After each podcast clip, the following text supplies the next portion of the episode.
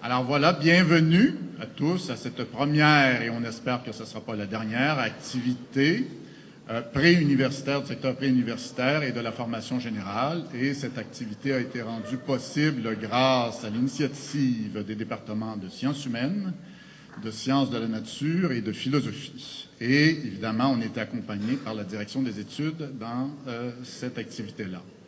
Alors, j'ai le plaisir et l'honneur de vous présenter M. Serge Robert, qui est professeur de philosophie euh, à l'Université du Québec à Montréal et qui est aussi vice-doyen à la recherche en sciences humaines à la même université. M. Serge Robert, euh, son expertise et ses compétences l'ont amené sur à peu près tous les continents. Au printemps dernier, avant qu'on se rencontre, il partait pour la France. Alors, en Europe, euh, c'est régulier en Amérique du Sud, nommez-les les pays, à Cuba, Brésil, etc. Donc, son expertise et ses compétences l'amènent comme professeur et conférencier un peu partout. Cette expertise-là lui a permis un jour l'honneur d'être invité à l'Université de Princeton aux États-Unis, où Einstein a enseigné, ce qui n'est pas rien, où on lui a dit, ben voici, Monsieur Robert, vous avez un bureau et vous pensez.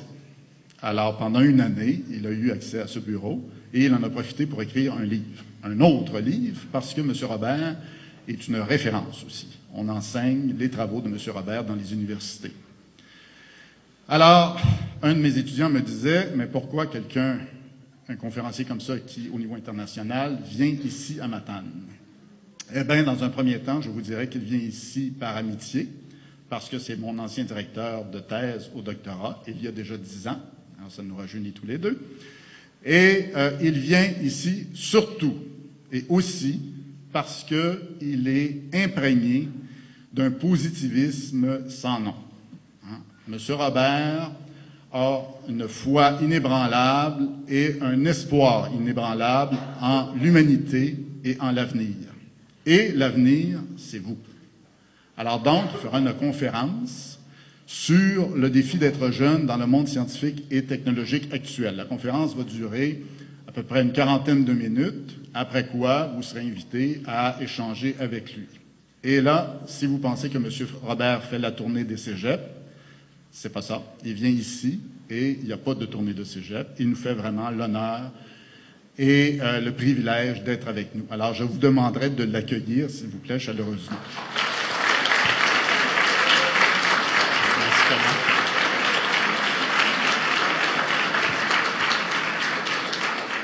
Bonjour, attendez que je commence ou que je fasse quelque chose avant de m'applaudir. Alors, euh, je suis tout à fait d'accord avec ce que Fernand Cousineau disait tantôt. Les deux raisons qui m'amènent ici, c'est d'abord euh, mon amitié euh, envers lui. malgré que j'ai dirigé sa thèse de doctorat pendant de nombreuses années, nous sommes néanmoins restés amis. Et d'autre part aussi, j'ajouterais par contre un bémol à sa deuxième remarque je crois à l'avenir de l'humanité et en la jeunesse, mais c'est une croyance plus méthodologique qu'une conviction profonde. C'est-à-dire, je pense que nous n'avons pas le choix et qu'il faut être optimiste. Et euh, je voudrais aussi, avant de commencer, remercier euh, d'abord Fernand, qui est bien sûr derrière cette invitation, le remercier de m'inviter dans le collège où il œuvre. Et euh, j'aimerais aussi remercier la direction, les membres de la direction du collège ici. Je ne les nommerai pas parce que je les connais pas, les connais pas tous, mais euh, bien sûr la direction des études, la direction générale et les autres membres de la direction, et de, même que les, les, collègues professeurs qui sont en partie aussi avec Fernand, quelques-uns d'entre eux responsables de ma visite ici. Alors euh, aujourd'hui, je vais ce matin m'adresser à vous, les étudiants. Je vais essayer de faire ça un peu moins long euh, que pour les professeurs cet après-midi, donc je parlerai aux professeurs. J'essaierai de présenter aux professeurs quelles sont les stratégies pédagogiques que nous pourrions utiliser pour vous aider à réaliser les choses dont je vais parler ce matin. Euh, il y a une présentation euh, PowerPoint, ça ne vous empêche pas de prendre des notes, et je souhaite qu'il y ait une longue période de discussion et que toutes les questions que je vais aborder puissent être objet de discussion. N'hésitez pas, je serai à votre disposition pour ces questions-là. Alors, comme Fernand le disait, le titre, c'est le défi d'être jeune dans le monde scientifique et technologique actuel. Je dirige une équipe de recherche à l'Université du Québec de Montréal qui s'appelle CLIC, c'est une abréviation pour compétences logiques, inférence et cognition. dans un laboratoire dont je suis le directeur aussi, qui s'appelle l'ANSI, Laboratoire d'analyse cognitive de l'information. Qu'est-ce que nous faisons dans un tel laboratoire? C'est fondamentalement la chose suivante. Nous étudions comment fonctionne la connaissance humaine et comment le raisonnement intervient très souvent dans la plupart de nos activités de connaissance. Et j'aimerais introduire mon propos par les remarques suivantes. Le recul que donne l'histoire est le meilleur moyen de relativiser notre point de vue et de comprendre ce qui nous distingue des autres groupes humains. Chaque société est différente des autres. Si vous voyagez un peu, vous allez dans un autre pays, vous allez rapidement remarquer que les gens vivent pas comme ici. Vous êtes à Matane, il y a des spécificités à la Gaspésie, à la ville de Matane, qu'on ne trouve pas à Québec ou à Montréal ou qu'on ne trouve pas dans le Grand Nord et ainsi de suite. Et il y a plein de facteurs qui font qu'un groupe humain, c'est différent d'un autre groupe humain. Et pour bien comprendre ce que nous sommes, l'histoire est certainement une discipline prodigieuse. C'est-à-dire, regarder ce qui se passait avant nous pour nous aider à comprendre qu'est-ce qui se passe aujourd'hui. Nous vivons dans un monde historiquement très nouveau et très différent des sociétés humaines traditionnelles.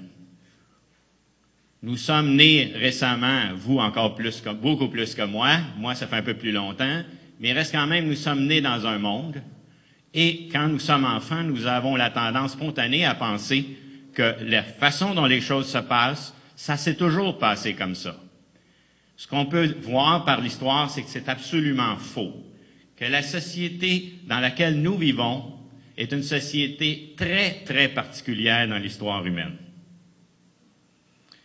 C'est une société qui a vécu un grand chambardement et qui dépend d'abord et avant tout du développement de la science et de la technologie.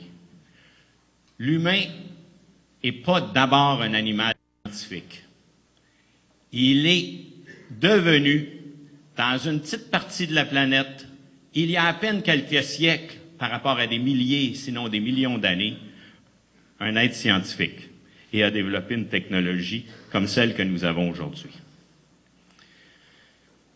La science, est, telle que nos connaissances scientifiques sont très différentes des croyances des sociétés traditionnelles. Regardons dans l'histoire les croyances que les gens avaient dans les sociétés primitives dans l'Antiquité, au Moyen Âge. Regardez les croyances qu'ont vos grands-parents, si vous avez la chance d'avoir encore des grands-parents ou des arrière-grands-parents, discutez avec eux. Vous allez voir que les croyances qu'ils ont sont très différentes de ce qu'il y a dans vos cours de sciences, dans vos manuels de sciences, de ce que vos professeurs vous disent au collège. Ce sont les croyances que nous avons, sont très différentes de celles qu'il y a dans les sociétés traditionnelles. Cette société, elle est non seulement scientifique, elle est aussi technologique. La technologie, c'est l'application des connaissances scientifiques à des objets matériels pour transformer les objets matériels. Nos relations avec la nature sont désormais médiatisées par des technologies complexes. Je donne quelques exemples simples ici. Le téléphone, la télévision, l'ordinateur, l'automobile, l'avion, les appareils électroniques. Cette situation est historiquement contingente et unique. Si vous avez des arrière-grands-parents, ils savent probablement utiliser le téléphone pour allumer la télévision. Demandez-leur qu'est-ce qui fait qu'il y a des images dans la télévision ou qu'est-ce qui fait qu'on peut parler à distance par le téléphone. Ils savent probablement pas. Peut-être que plusieurs d'entre vous ne savent pas non plus, malheureusement. Probablement que ces grands-parents, ils savent pas manipuler un ordinateur. Probablement qu'ils ont peur de prendre l'avion.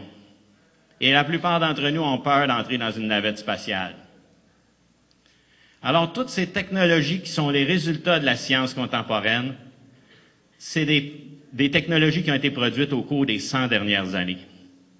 On sait maintenant, d'après les études paléontologiques, que nos premiers ancêtres, les Australopithèques, auraient vécu il y a environ 3 500 000 ans.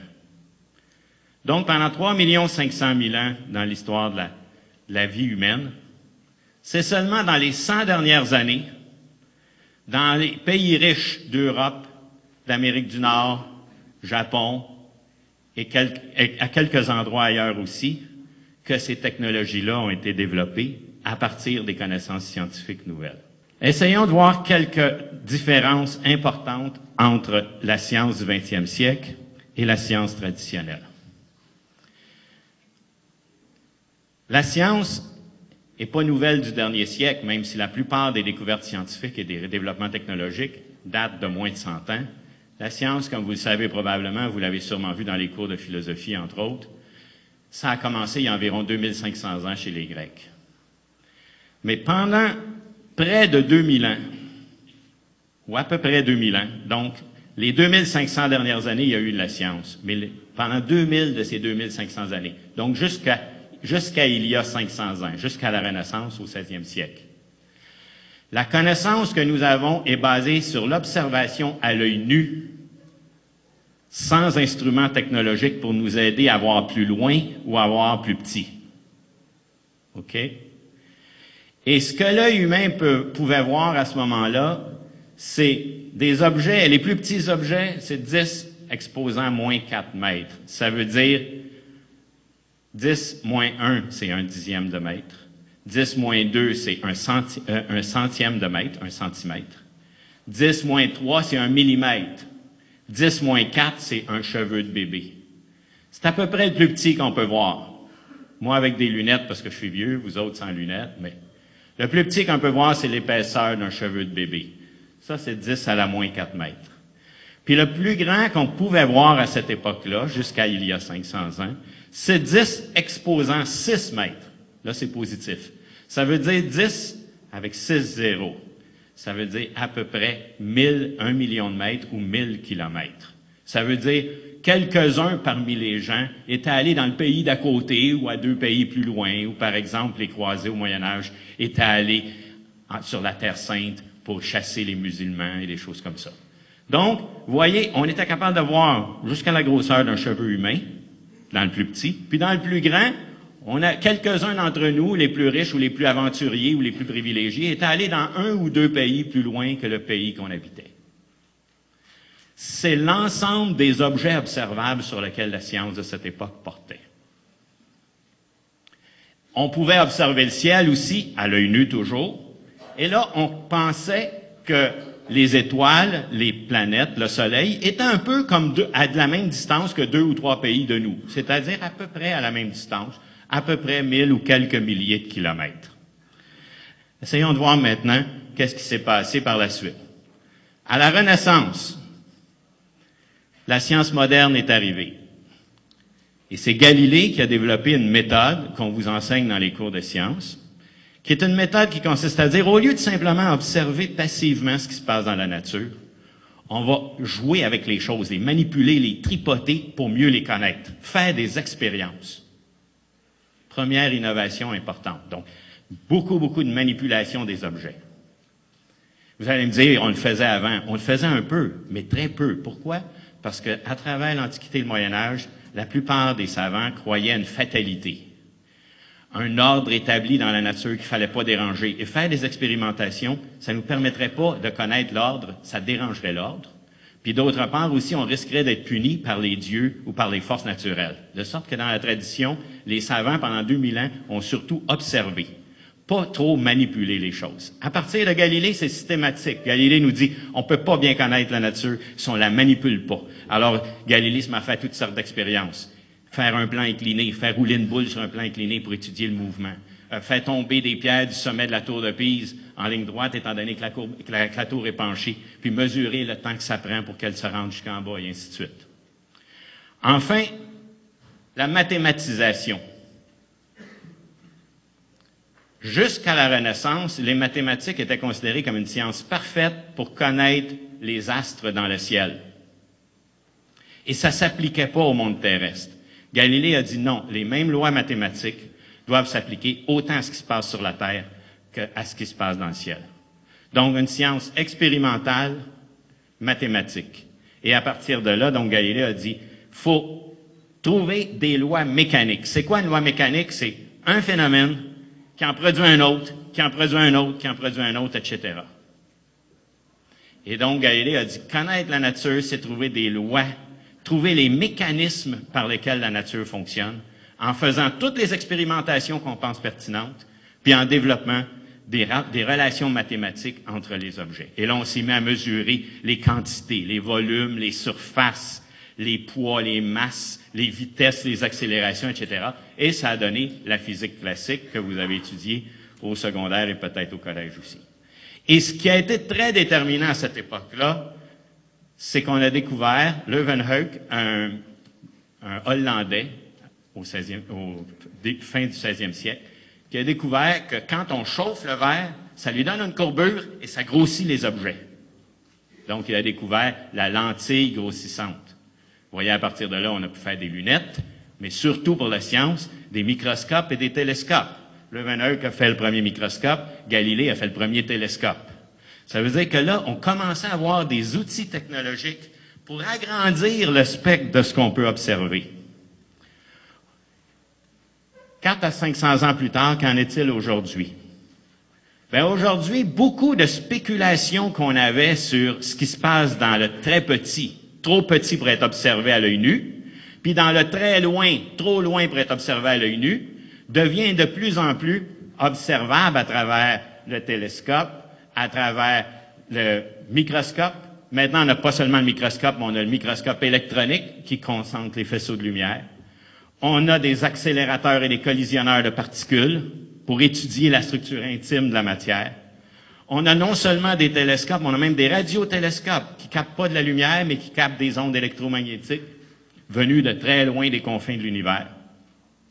De sorte que on a accès à une quantité gigantesque d'objets observables auxquels on n'avait pas accès auparavant, ou à des effets observables d'objets non observables. Il y a des objets tellement loin on ne peut pas les voir, mais on peut recevoir des ondes, on peut capter des ondes qui en viennent. Il y a des objets tellement petits, on ne peut pas les percevoir, mais on peut percevoir leurs effets, par exemple dans un accélérateur de particules. Qu'est-ce que ça fait? Ben, ça fait maintenant que les ordres de grandeur qui nous sont accessibles, c'est plus de 10 à la moins 4 mètres jusqu'à 10 à la 6 mètres, mais c'est 10 à la moins 30 mètres. C'est très, très, très petit, ça jusqu'à 10 à la 30 mètres. 10 à la moins 30 mètres, c'est la, dimension, d'après les, théories actuelles, on n'est pas sûr, mais la dimension des cordes qui seraient les particules les plus petites. Les unités, en fait, qui seraient tout autant des, unités d'énergie que de matière. Et ça, ça veut dire c'est 1 sur 10 avec 30 zéros mètres. OK?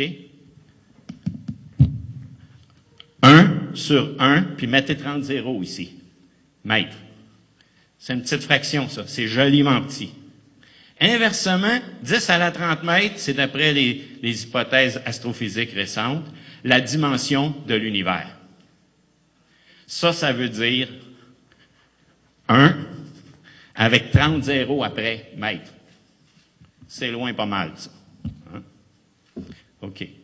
De sorte qu'on peut dire que l'univers auquel nous avons accès aujourd'hui est absolument incommensurable avec l'univers auquel la science a eu accès pendant 2000 ans, avant la période, à plus de 2000 ans avant la période actuelle. Ici, je vous donne une idée d'ordre de grandeur. On disait tantôt, un cheveu de bébé, c'est un dixième de millimètre. Une cellule, la taille moyenne d'une cellule, c'est un millième de millimètre. Donc, c'est 100 fois plus petit qu'un cheveu de bébé. Une cellule d'un organisme vivant. En moyenne, parce qu'il y a différentes grosseurs là-dedans. Et une molécule, c'est 1000 fois plus petit qu'une cellule. Un noyau d'un atome, c'est-à-dire un atome, c'est 10 fois plus petit qu'une molécule en moyenne. Puis un noyau d'un atome, c'est 1000 fois plus petit qu'un atome. Et ainsi de suite. OK? Ça vous donne une idée des ordres de grandeur. Ça fait que pendant une partie importante de l'Antiquité et du Moyen Âge, on a cru, et c'est la tradition chrétienne entre autres qui soutenait cette thèse-là, que la Terre avait été créée il y a à peu près 6000 ans. Et qu'en dedans d'une semaine, par exemple, si on se réfère à la Bible, Dieu avait créé les différentes choses, des choses, les particules les plus élémentaires jusqu'aux êtres humains, puis le septième jour, il était bien fatigué, alors il s'est reposé, n'est-ce pas? Et on disait que l'âge de la Terre était d'environ 6000 ans. Maintenant, les observations scientifiques qu'on a faites nous amènent à soutenir que notre Terre a environ 4,5 milliards d'années. OK? On a cru pendant des siècles et des siècles que l'humain est apparu le sixième jour de la création euh, pendant cette semaine où Dieu avait travaillé fort, il y a environ 6000 ans. On sait aujourd'hui que les ossements des Australopithèques, qui seraient nos premiers ancêtres humains, ça daterait de 3 500 000 années. De sorte que ce que je suis en train de vous montrer euh, sommairement, rapidement, par quelques exemples, c'est comment le monde que nous livre la science au cours des 100 ou des 50 ou des 25 dernières années est énormément plus vaste que celui auquel on avait accès auparavant, grâce à des outils technologiques nouveaux. Et aussi que donc, le monde dont parle la science d'aujourd'hui a peu en commun avec le monde dont parlait la science traditionnelle. Le monde auquel nous avons accès est donc extrêmement plus vaste que celui des sociétés traditionnelles. Qu'est-ce qui s'est passé dans l'histoire des sciences pour faire en sorte que ce dont je viens de parler se produise? Bien d'abord, ce qu'il faut dire, c'est qu'à partir de l'époque moderne, à partir de l'époque de Galilée, donc à partir du 16e siècle en Europe, qu'est-ce qui devient très dominant dans les discours des scientifiques et des philosophes sur la science? C'est que l'humain est considéré comme étant au-dessus de la nature, entre Dieu et la nature. Rappelez-vous ce que dit la Bible là-dessus. Dieu a fait l'homme le, sixième jour avant de se reposer. Il l'a fait à son image et à sa ressemblance. Ça veut dire, par notre corps, nous appartenons à la nature, mais par notre âme ou par l'esprit, nous sommes au-dessus de la nature. Nous sommes un peu comme un Dieu en plus petit. Et nous sommes tellement près de Dieu que Dieu se serait lui-même incarné, il serait venu parmi nous, il aurait souffert, il serait mort pour nous emmener pour la vie éternelle dans son monde après. Demandez-moi pas si c'est vrai ou si c'est faux, j'en ai aucune idée. OK, je vous dis juste que la tradition chrétienne a cru à ça et continue à croire à ça. Et pourquoi je vous parle de ça? C'est que ça a été très déterminant dans le développement de la science. Parce que la conséquence épistémologique sur le plan de la science de cette croyance que l'humain est plus important que la nature, qu'il est à mi-chemin entre la nature et Dieu, c'est qu'il peut connaître la nature objectivement, de l'extérieur. Moi, par mon esprit, Dieu, dans mon esprit, a mis une parcelle de ce qu'il est. Et ça fait en sorte qu'objectivement, je peux regarder la nature et en trouver les lois. Ainsi, le Dieu chrétien garantit la vérité de la connaissance de l'humain, de notre connaissance. Pourquoi? Parce que deux caractéristiques fondamentales de Dieu dans la tradition chrétienne, c'est que d'une part, il est rationnel, d'autre part, il est bon, la bonté même, infiniment bon et infiniment rationnel. En étant infiniment rationnel, il a construit l'univers de manière mathématique. Pour la science, à partir de la Renaissance, c'est très dominant cette idée-là. Dieu a construit un, univers organisé mathématiquement, avec des lois mathématiques, parce que c'est un géomètre avec un G majuscule, un mathématicien. D'autre part, il a créé l'être humain capable de connaître la nature, et comme il est infiniment bon, il nous a rendus capables de connaître cette structure rationnelle sans nous tromper. Dieu nous aime tellement que la structure mathématique qu'il a mis dans la nature, nous avons les moyens de la connaître par notre esprit. OK? Cette idée-là a traversé toute la pensée scientifique de l'époque moderne, comme je le dis, en gros du 16e au 19e siècle. Et ainsi, on a considéré que faire de la science, c'est observer les événements et derrière les événements qu'on observe, trouver les lois qui gèrent ces événements-là. J'observe des gros nuages noirs, puis quand j'observe des gros nuages noirs, ensuite il pleut. Donc j'en déduis que la pluie doit venir des gros nuages noirs, il doit y avoir une mécanique causale. Et là, on découvre que quand il fait chaud, il y a de l'évaporation de l'eau des cours d'eau. Et que ça, progressivement, ça construit des nuages de plus en plus denses. À un moment donné, la densité des nuages devient plus importante que la densité de l'air. Et les gouttes, gouttes d'eau se forment et ça se met à tomber sur le sol. Et comme ça, on a une théorie mécanique pour expliquer la pluie. OK? Une mécanique causale, une procédure pour rendre compte de comment ça se passe. Voyez-vous qu'avec cette procédure-là, on peut faire deux sortes de sciences. La science théorique ou fondamentale, où on fait des théories pour expliquer comment sont les choses, puis la science appliquée ou technologique, c'est-à-dire on construit des machines pour connaître comment la nature fonctionne, pour mieux vivre dans la nature. Non seulement pour connaître la nature, mais pour, vivre dans, dans la nature. Ainsi, ce que la théorie scientifique fait par la mécanique causale, c'est d'accroître la prédictivité des événements. Je me lève le matin, je connais la météorologie, quelqu'un me dit est-ce qu'il va pleuvoir, je regarde, j'ai dit il n'y a pas de condensation de nuages, il n'y a pas de nimbus, non il pleuvra pas. Je me lève un autre matin, il y a une concentration de nimbus, je me dis oui la concentration d'après moi est assez grande pour faire en sorte que pendant la journée ça va tourner à la pluie. Voyez donc, ce que la théorie scientifique permet de faire, c'est de prédire les événements. La science dont je viens de parler, c'est la science classique du 17e au 19e siècle. Qu'est-ce qui est objet de science dans cette période-là? La physique, la chimie et un début de biologie. Il n'y a pas de science humaine dans cette perspective. Pourquoi? C'est seulement depuis le 19e siècle que les sciences humaines se sont développées, parce que c'est seulement au 19e siècle, donc ça fait à peine 150 ans, qu'on a appliqué la méthode scientifique aux, actions humaines pour comprendre les êtres humains de manière scientifique, et aussi au domaine biomédical. Parce que même si on avait une chimie assez élaborée puis une physique assez élaborée au, au 17e et 18e siècle, la médecine se faisait encore de manière traditionnelle, parfois avec des prières, parfois avec des incantations, parfois avec des potions ou avec des herbes ou avec des, des, euh, gelées ou des choses comme ça on continuait en Europe à pratiquer euh, des, euh, des, incantations, à appeler des prêtres pour chasser le démon à l'intérieur du corps et ainsi de suite. On a cru jusqu'au début du 20e siècle que l'hystérie, c'était euh, une maladie de l'utérus de la femme, et dont certaines croyants disaient que c'était un rat qui rentrait dans l'utérus de la femme et qui la dévorait par en dedans, et c'est pour ça qu'elle s'agitait, et ainsi de suite.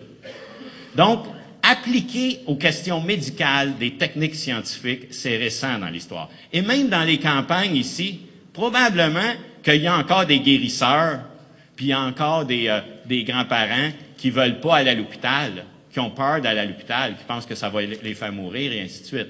C'est-à-dire que appliquer au traitement de mon corps des procédures mécaniques, c'est récent dans l'histoire humaine. Et c'est le statut de l'humain entre Dieu et la nature qui interdisait la possibilité de ces sciences. Autrement dit, pendant deux à trois cents ans, quand la science moderne est apparue, on s'est dit, la science c'est faite pour étudier les montagnes, les roches, les arbres, les animaux, etc., mais pas l'humain. L'humain est trop noble, il est au-dessus de la nature, il est trop près de Dieu pour qu'il soit réduit à des lois mécaniques. C'est pour ça qu'il n'y avait pas de science humaine jusqu'au 19e siècle et que la médecine n'était pas une science expérimentale qui se sert de la physique et de la chimie et de la biologie. Mais à partir du 19e siècle, l'humain commence à se percevoir donc comme faisant partie de la nature. C'est ça le message le plus important dont je veux vous parler. C'est que traditionnellement, dans la science occidentale, on voyait l'humain comme étant en dehors de la nature, comme étant au-dessus de la nature. De plus en plus, on est amené, on est obligé, en somme, de le percevoir comme faisant partie de la nature. Et ça, vous allez voir, ça change énormément de choses. Parce que ça nous amène à soutenir que l'humain est déterminé par les lois de la physique. Que les lois de la physique, là, ce que votre preuve de physique vous dit, ça s'applique à vous aussi. Que les lois de la chimie, ça s'applique à vous, que les lois de la biologie, ça s'applique à vous. Ça fait en sorte qu'on considère que la liberté de notre esprit est pas si grande que ça, qu'elle est limitée, qu'elle est déterminée par des contraintes physiques de notre corps, et à ça, il faut ajouter notre environnement social et notre environnement naturel dans lequel notre corps se meut. Autrement dit, dans la science classique du 17e, 18e siècle, on était porté à penser que quand l'humain fait quelque chose, c'est lui qui décide de le faire. D'où s'il fait quelque chose de mal, il fait un péché, il mérite d'être puni. Pour chasser le mal dans l'intérieur de lui, c'est même considéré comme lui rendre service que de le punir dans cette conception-là, vous voyez? Alors qu'aujourd'hui, on est amené de plus en plus par le développement des sciences biomédicales, des sciences humaines, de percevoir l'humain comme faisant partie de la nature, à ce moment-là, de considérer qu'une grande partie de ce qu'on fait n'est pas un choix libre, mais c'est déterminé par des lois naturelles. Il y a une interaction entre la science et la technologie. On a vu tantôt que l'invention de technologies comme le télescope et le microscope, ça a changé la science. Ça nous a donné des moyens d'observation et d'expérimentation qui nous permettent de voir ce qui est beaucoup plus petit que ce qu'on peut voir à l'œil nu, puis beaucoup plus loin que ce qu'on peut voir à l'œil nu. OK? Donc, ça a permis le développement de la microbiologie, de la physique des particules, ça a permis le développement à l'autre bout du spectre de l'astrophysique. Et en retour, chaque nouvelle connaissance scientifique qu'on acquiert, on les applique dans les nouvelles technologies. Et quelqu'un pourrait dire, qu'est-ce que ça donne quand le prof de physique vous donne un cours sur la mécanique quantique ou sur la relativité générale, des choses comme ça, vous pourriez vous dire, qu'est-ce que ça donne la physique? Mais la physique, ça donne que vous, vous parlez au téléphone à votre mère, que vous mettez votre repas dans le micro-ondes, que vous allez subir un scan à l'hôpital pour qu'on voit à travers votre corps c'est quoi votre problème de santé, vous ouvrez votre télévision, etc. Toutes ces inventions technologiques très, très récentes dans l'histoire de l'humanité dépendent des découvertes de sciences comme la physique. Ainsi, la science, comme je le disais tantôt, a un volet plus fondamental, qui est le progrès théorique des connaissances. On peut dire que l'humain a cette caractéristique-là. On est curieux en général, puis on aime savoir comment les choses marchent? Bien, la science fondamentale nous aide à répondre à ces questions-là. Et d'autre part, la science, elle a aussi un volet plus appliqué, c'est-à-dire résoudre des problèmes techniques concrets et là, on peut dire que c'est la partie utile de la science, c'est la partie efficace, c'est la partie qui est souvent la plus rentable sur le plan économique, et c'est celle qui a donné toutes les technologies avec lesquelles nous vivons aujourd'hui. Regardez-nous, par exemple, ici, il y a la télévision, il y a le système de son, il y a le micro, il y a le projecteur, vous avez votre téléphone portable dans votre poche, votre ordinateur portable dans votre sac. Nous sommes surchargés, loadés de technologies. Notre relation à la nature est très médiatisée par des technologies. Et une technologie, c'est quoi? C'est un objet physique mais dans laquelle on a mis de la connaissance. C'est un objet physique investi par de la connaissance. Quelques mots sur les grandes révolutions technologiques dans l'histoire. L'histoire a été marquée par des révolutions scientifico-technologiques, parce qu'on voit que c'est très apparenté l'un à l'autre, la science et la technologie, qui ont changé profondément les humains. Ce que les historiens s'entendent pour dire, c'est que la première grande révolution qu'on a connue sur le plan technologique, c'est la révolution néolithique, il y a environ 10 000 ans avant Jésus-Christ. Il y a différentes thèses là-dessus, mais disons autour de 10 000 ans avant Jésus-Christ. On a découvert les mécanismes de la reproduction. C'est pas évident. Moi, si je fais l'amour avec ma femme, puis que trois mois après, elle commence à avoir des nausées, des caprices, puis son ventre qui grossit, c'est pas évident de faire le lien entre ça et le soir qu'on a passé dans le lit ensemble. Hein? Ça paraît facile, mais mettez-vous dans une société primitive, c'est pas évident du tout de comprendre que la même chose se produit chez les animaux, la même chose se produit avec les plantes, que c'est de la graine de la plante que naît une nouvelle plante, c'est pas évident. Alors, ça a pris du temps avant que les humains comprennent dans les sociétés traditionnelles les mécanismes de la reproduction. Mais voyez-vous ce que ça a fait quand on a découvert ça? Quand on a découvert ça, jusque-là, on était nomades. C'est-à-dire, on ramassait les fruits dans un arbre. Un coup qu'ils sont ramassés, qu'est-ce que je disais aux autres membres de la tribu? Venez-vous-en, on dans un autre. Et les humains se promenaient sur la Terre en ramassant des ressources à différents endroits. On n'est pas obligé de faire ça quand l'agriculture et l'élevage apparaissent. C'est-à-dire qu'on comprend les mécanismes de la reproduction. On peut, au lieu d'attendre qu'un animal passe pour le chasser, on peut les faire se reproduire. La femelle la plus, la plus consistante, avec le meilleur lait, puis la meilleure chair, puis le mâle avec les, les plus de muscles, ben on les fait se reproduire, puis ça nous fait un beau petit veau avec la belle chair, etc. Donc, on peut faire l'élevage, on peut faire l'agriculture. Au lieu de se promener d'une région à l'autre pour ramasser les pommes, ben on prend les pépins des, pommiers, puis on se fait, un, champ de pommiers. Vous voyez? De sorte que l'avènement de l'agriculture et l'élevage, ça permet de se sédentariser, de former un lieu d'habitation permanent, un village, une ville, etc. Ça permet aussi l'apparition des surplus, c'est-à-dire que jusque-là, on était dans une économie de survie. On passe sa journée à essayer de manger pour survivre jusqu'au lendemain. Qu'à partir du moment où on a l'agriculture et l'élevage, ben, on a plus de viande que ce qu'on peut en manger, on a plus de fruits que ce qu'on peut en manger. Les surplus apparaissent. Qu'est-ce qui va apparaître avec les surplus? Les inégalités sociales, des plus riches et des plus pauvres. Jusque-là, tout le monde était en situation de survie. À partir de ce temps-là, la distinction entre les riches et les pauvres apparaît. Les États vont se constituer sur la base de cette richesse-là. Des pays vont se former. Et le pouvoir va être d'abord un pouvoir foncier, c'est-à-dire le pouvoir du sol. Ça va être qui les dominants dans le groupe? Ça va être ceux qui sont propriétaires du sol. Si moi, je suis propriétaire des 15 pommiers, voyez-vous comment vous êtes mal pris? Vous êtes obligé de travailler pour moi. Je vous donne chacun une pomme pour vous nourrir, le minimum jusqu'au lendemain. Puis toutes les autres pommes que vous avez ramassées, je les garde pour moi, puis je vais les vendre au village à côté qui n'a pas de pommes, etc. Vous voyez? Donc, c'est comme ça que l'inégalité sociale a commencé. Sur le plan de la culture, dans les sociétés traditionnelles, on avait une tendance à avoir une pensée magique. On considérait que les forces de la nature, dont on était très dépendant, étaient des espèces d'êtres magiques, des divinités. Quand il y avait un volcan puis que ça tuait à moitié du monde, ben on pensait que c'est une espèce de, de, force magique, une espèce de dieu, ce volcan-là. On n'avait pas de science des volcans. Et à ce moment-là, on lui donne une valeur magique. Progressivement, avec la sédentarisation, le développement de l'agriculture, l'élevage, le développement des États, le Dieu, au lieu d'être une force naturelle, il va devenir de plus en plus une légitimation du pouvoir, donc une force plus abstraite. On s'approche du Dieu des chrétiens ou des musulmans ou des, ou des juifs, par exemple. Et comme ça, les, grandes religions monothéistes avec un Dieu abstrait vont commencer à se développer. Une autre révolution qui a été très importante, c'est la révolution industrielle au 18e siècle. La révolution industrielle, ce qu'elle ce qu'elle a euh, été et ce qui l'a permis, c'est la découverte des lois de base de la physique et de la chimie. C'est-à-dire, quand au 17e et au 18e siècle, on a découvert les lois de base de la physique et de la chimie, ça nous a donné les moyens de construire des machines, des moteurs, la machine à vapeur, le métier à tisser, etc. Les premières machines, les ancêtres des machines comme l'ordinateur, le téléphone, etc., commencent à apparaître le monde contemporain dans lequel nous sommes commence à apparaître tranquillement.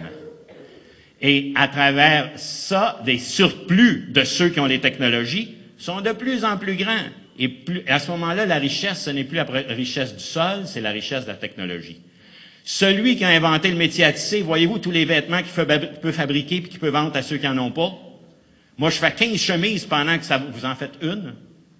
Ou celui qui invente le, moteur à vapeur, par exemple, il est capable de faire plein de choses que l'autre n'est pas capable de faire. Un tracteur, au lieu de pousser sa charrue à main, etc. Et donc, celui qui a la technologie s'enrichit aux dépens de celui qui n'en aura pas. De sorte que les inégalités sociales ont accru dans l'histoire à travers le développement des technologies. Les grands empires capitalistes, comme la France, l'Angleterre, l'Allemagne, etc., ont pu se développer à cette époque-là. Une autre révolution dont j'ai dit quelques mots tantôt, qui est apparue ensuite au 19e siècle, c'est la révolution des sciences humaines et des sciences biomédicales. C'est-à-dire que désormais, au lieu d'avoir seulement des machines, c'est-à-dire des technologies physiques pour faire du travail physique, on se met à développer des technologies du corps, des technologies du social. On ne parle pas assez souvent de ça, mais notre monde social est rempli de technologies. Un cégep, c'est une technologie sociale pour former des travailleurs spécialisés. Une police d'assurance, c'est une technologie sociale pour éviter d'avoir des trop gros catastrophes financières quand il nous arrive des malheurs. Etc. Une banque, c'est une technologie sociale pour être obligé de ne pas traîner tout le temps mon argent avec moi et risquer de le perdre ou de me le faire voler. OK? De sorte que les sciences humaines sont tout autant technologiques que les sciences naturelles. Souvent, on dit les sciences, la technologie, ça c'est l'affaire des sciences naturelles. C'est entièrement faux. Il y a une ingénierie des objets physiques mais il y a aussi une grosse ingénierie du social. Si moi, je suis un délinquant, puis que là, on m'envoie le psychologue, le travailleur social, on m'envoie voir, on m'envoie au tribunal, ensuite en prison. Mais le tribunal, la prison, le psychologue, le travailleur social, c'est tous des systèmes technologiques, ça. Des médiations entre moi et mon environnement pour gérer ma vie. OK? Même chose pour les technologies du corps à travers la médecine. Plus on a appliqué les méthodes scientifiques à la médecine, moins le médecin été comme il était auparavant, proche de, du prêtre, un confident, etc. Plus il est devenu un technicien. Un médecin aujourd'hui, c'est un plombier spécialisé en plomberie humaine. Et c'est pas péjoratif quand je dis ça, c'est joliment efficace. Moi, j'ai eu une petite hernie il y a une couple d'années. Ils m'ont réparé ça, tiens, parfaitement. Ils m'ont mis une petite patch organique, puis c'est intégré à mon ventre, on n'aperçoit pas, pas en tout. Il m'a pas fait de prière, il m'a pas fait compter ma vie, il m'a pas fait d'incantation. Il m'a fait installer sur une table, je me suis fait endormir en trois secondes. Mon recousu, ça a pris 20 minutes, avec, euh, sur un ordinateur avec des petits fils euh, qu'on m'a injecté dans l'abdomen. Puis après ça, je me suis relevé une heure plus tard, j'avais un petit trou dans le nombril puis un petit trou dans le côté du ventre. Puis le lendemain matin, je suis retourné à mon bureau, ben, je ne pouvais pas m'en passer. Ça, c'est ça les technologies du corps. La dernière évolution qu'on a connue, on pourrait dire c'est la plus récente, elle s'est commencée après la Deuxième Guerre mondiale, en 46-47, mais elle s'est développée surtout dans les 20-25 dernières années. C'est la révolution électronique et informatique. C'est à partir des découvertes de la physique des particules, la découverte des molécules de synthèse aussi en chimie, ce qui s'est fait au 20e siècle, qu'on a développé les technologies électroniques et informatiques. C'est ça qui est derrière nos téléphones, nos ordinateurs, nos appareils photo, etc., nos automobiles, nos avions. Et ça, ça a permis d'accroître encore les différences et surtout de mondialiser la planète, de faire de la planète un village global. Avec la télévision, avec l'Internet, des outils comme ceux-là, avec des moyens de communication comme l'avion, la planète devient un grand village.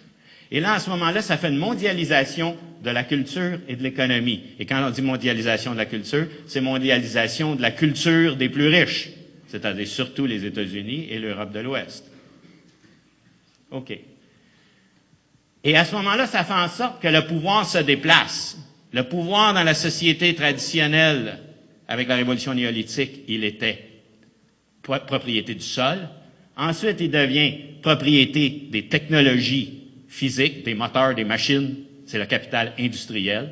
Aujourd'hui, le pouvoir est un pouvoir de l'information. L'homme le plus riche du monde, c'est plus un propriétaire foncier comme étaient les grands rois au Moyen Âge. Le roi de France était celui qui était le propriétaire de tout le territoire de la France.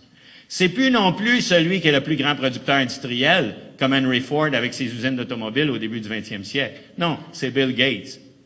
Bill Gates qui s'est, construit un empire avec l'information.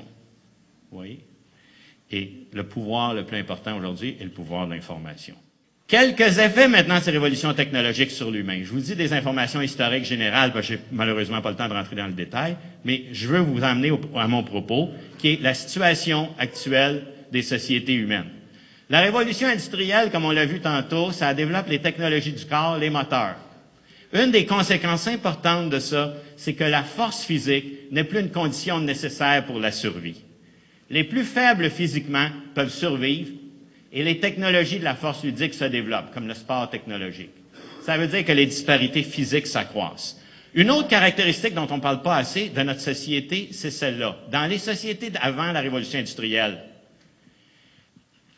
tout le monde travaille pour survivre, tout le monde travaille physiquement dur pour survivre. Ceux qui sont trop faibles, ceux qui n'ont pas de jambes, ceux qui sont aveugles, ceux qui entendent mal, ils meurent.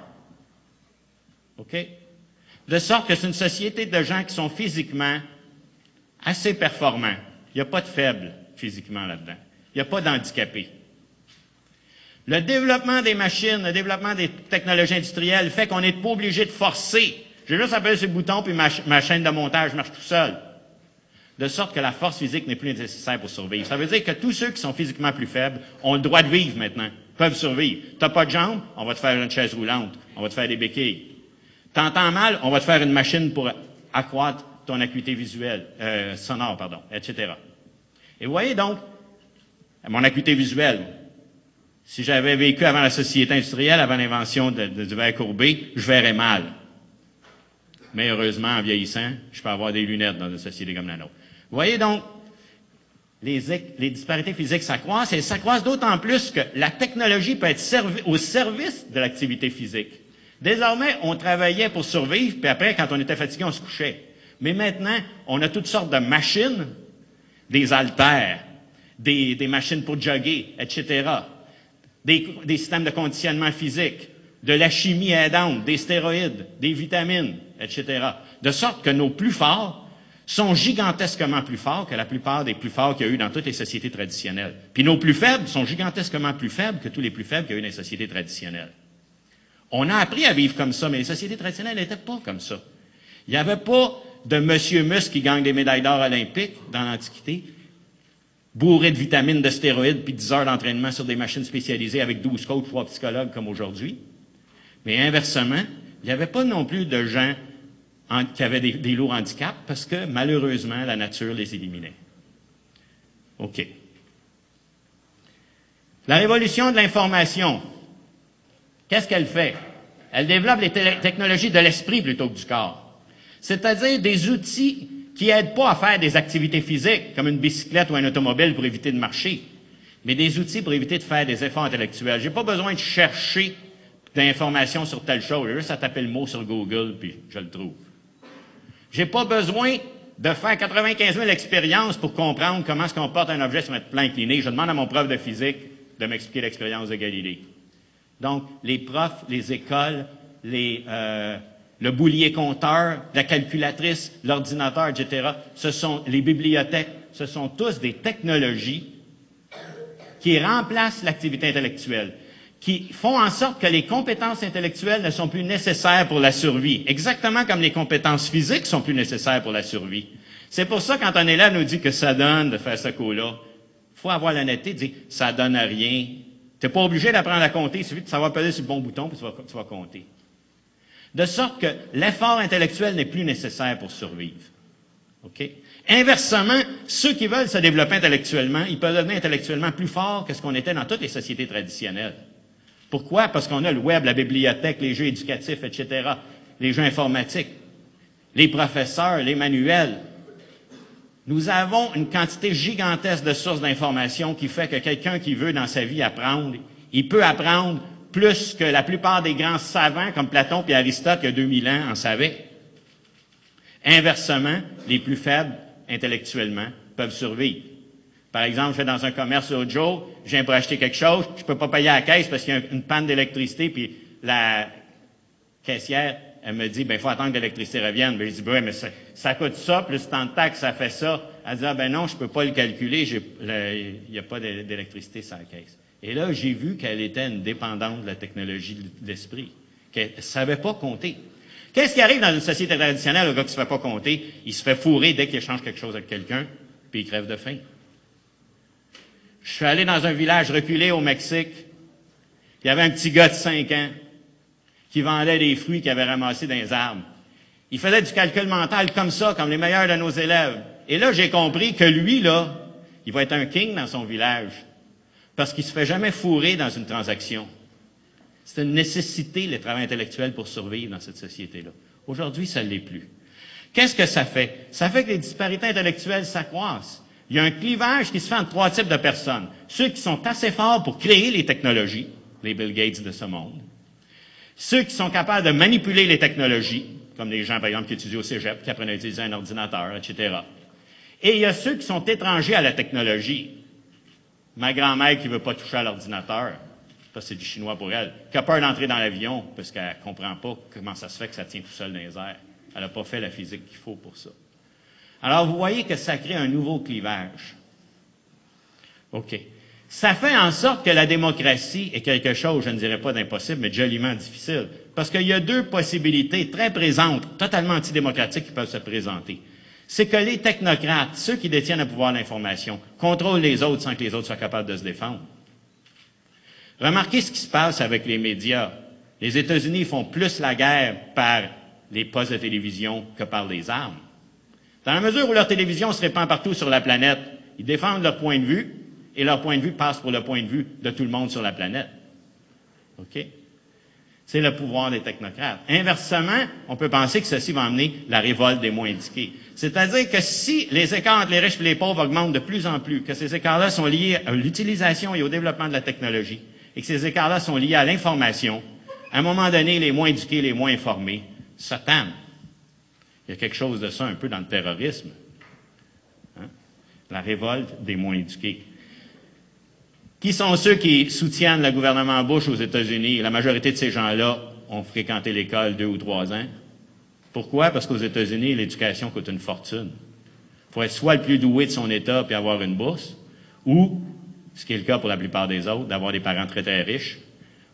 À au niveau où vous êtes aux États-Unis, combien ça coûte par année? Environ 30 000 US par année, ce qui veut dire 40 000 canadiens. Vos parents devraient payer 40 000 canadiens pour chacun d'entre vous pour que vous soyez au cégep, c'est-à-dire ce qu'ils appellent le junior college. Quelques effets de la révolution des sciences humaines et des sciences biomédicales. Je pense qu'il faudrait que j'accélère un petit peu, Fernand. OK.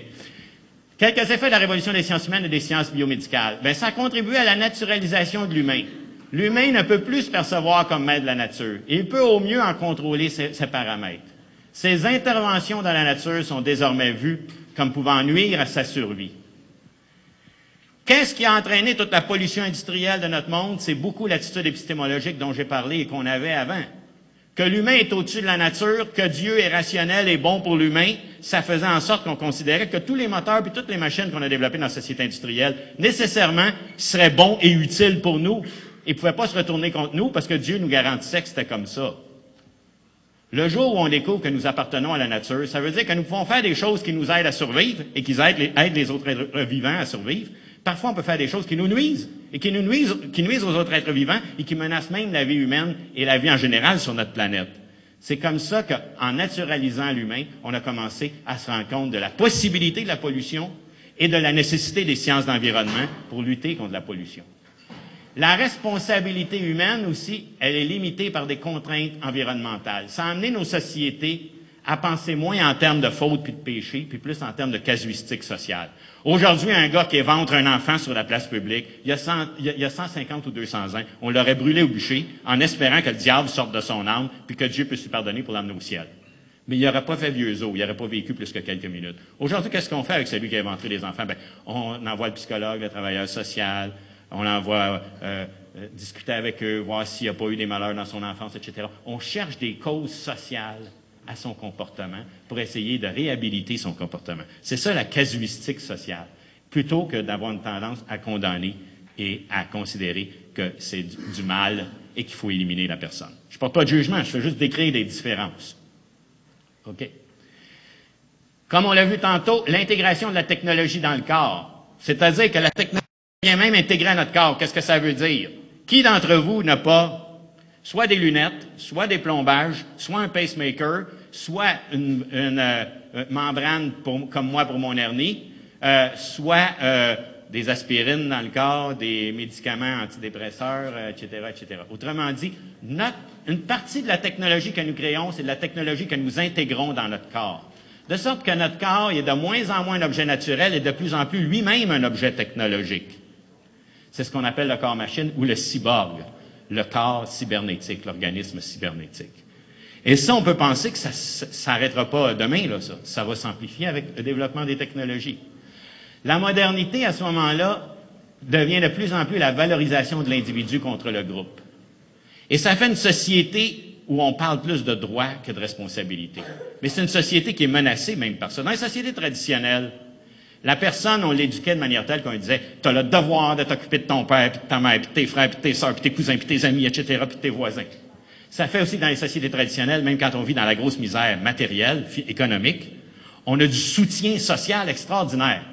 La société contemporaine, parce qu'on a survalorisé l'humain, parce qu'on a survalorisé l'individu, elle fait en sorte qu'on a de moins en moins de soutien affectif. On a des soutiens professionnels par des psychologues, des travailleurs sociaux, mais un frère, un chum, un ami, un parent, de moins en moins, de moins en moins. Ça fait aussi qu'au lieu de se considérer responsable des autres, on considère que j'ai des droits. Qu'est-ce que ça fait, entre autres? Une surenchère des, poursuites judiciaires, un gonflement de l'appareil juridique. Au Québec, il y a 15 fois plus d'avocats maintenant que quand j'étais petit. Et c'est comme ça partout dans le monde occidental. Tout le monde a des droits et dès qu'on se sent brimé par un droit, si vous m'applaudissez pas tantôt, vous autres, vous faire un procès, vous allez voir. Notre société fonctionne comme ça. Aux États-Unis, par exemple, les assurances coûtent des fortunes à cause des craintes de poursuite. OK. Ça amène aussi la laïcité politique, l'agnosticisme et l'athéisme qui sont générés par le, christianisme. Cette thèse est une thèse de René Girard. Ce qu'elle nous dit, c'est que l'humain a tellement été valorisé par la tradition chrétienne, il a tellement été mis au-dessus de la nature puis proche de Dieu, que c'est la seule des grandes religions monothéistes qui a généré son athéisme. Et ça, c'est malheureux pour la religion chrétienne, mais la religion chrétienne, elle accorde tellement d'importance à la personne. Hey, Dieu s'est sacrifié, il est mort pour moi. Le créateur de l'univers est mort pour moi. Ça fait en sorte qu'à un moment donné, on commence à se dire, je n'ai pas besoin, je suis aussi smart que lui, je peux m'en passer. Et donc, ça fait en sorte que la seule société humaine qu'on connaît dans l'histoire, où il y a des athées qui ne croient pas en Dieu, ni en des forces magiques naturelles, c'est l'Occident chrétien moderne. Et malheureusement, quand on regarde les trois grandes religions monothéistes, la religion musulmane, la religion juive ne produisent pas ça, mais la religion chrétienne a produit ça, de sorte qu'elle génère ses propres athées, ses propres, ceux qui, la renient, ses propres renégats. L'humain se substitue au Dieu. Ça amène le développement inégal, on l'a vu, développement inégal de l'humanité qui est lié au décalage économique, qui sont provoqués par des révolutions scientifiques et technologiques. Aujourd'hui, par exemple, 80% des produits qui sont faits sur Terre sont consommés par 20% de l'humanité. Nous appartenons à ça, nous autres. Ces inégalités sont associées à des différences de posture épistémologique. Et c'est ça que je veux faire. Moi, je suis pas un économiste, je suis pas un sociologue, je suis un épistémologue. Je travaille sur le fonctionnement de la connaissance.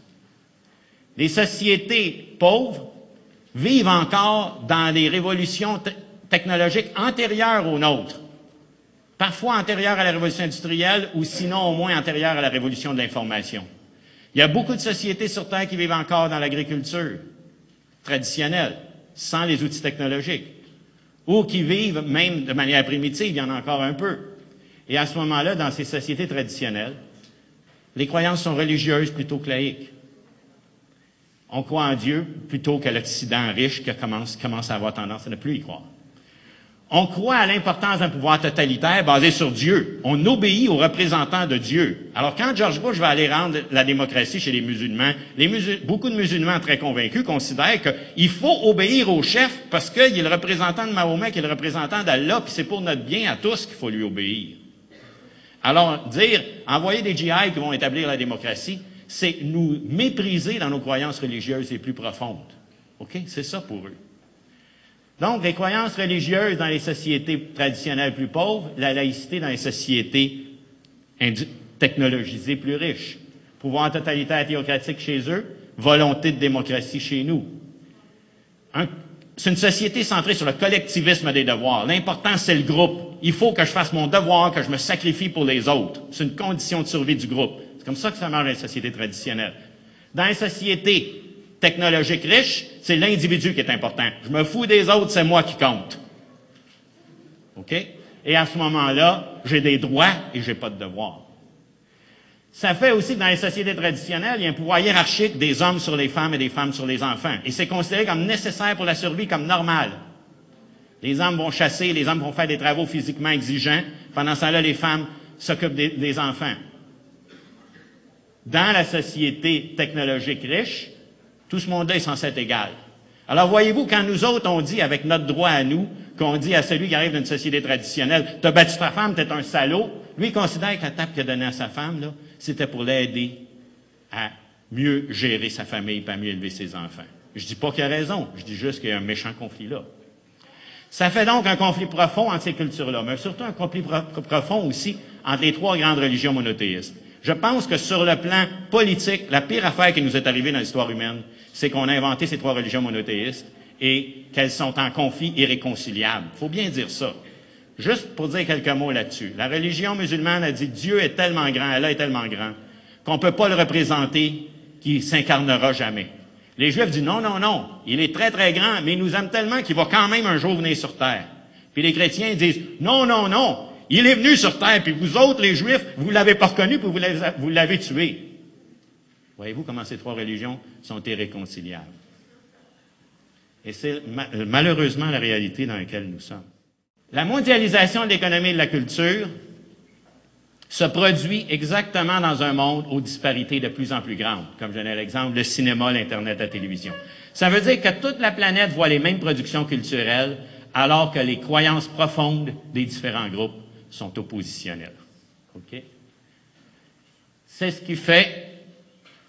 C'est ce qui fait que la guerre devient un phénomène qui risque d'être mondial et qu'on risque de vivre dans un volcan.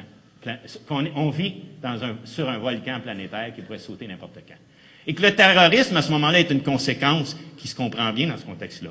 C'est la capture de la technologie par les dominés, qui s'accaparent quelques technologies, comme, comme l'avion, par exemple, et son retournement contre les, contre les dominants.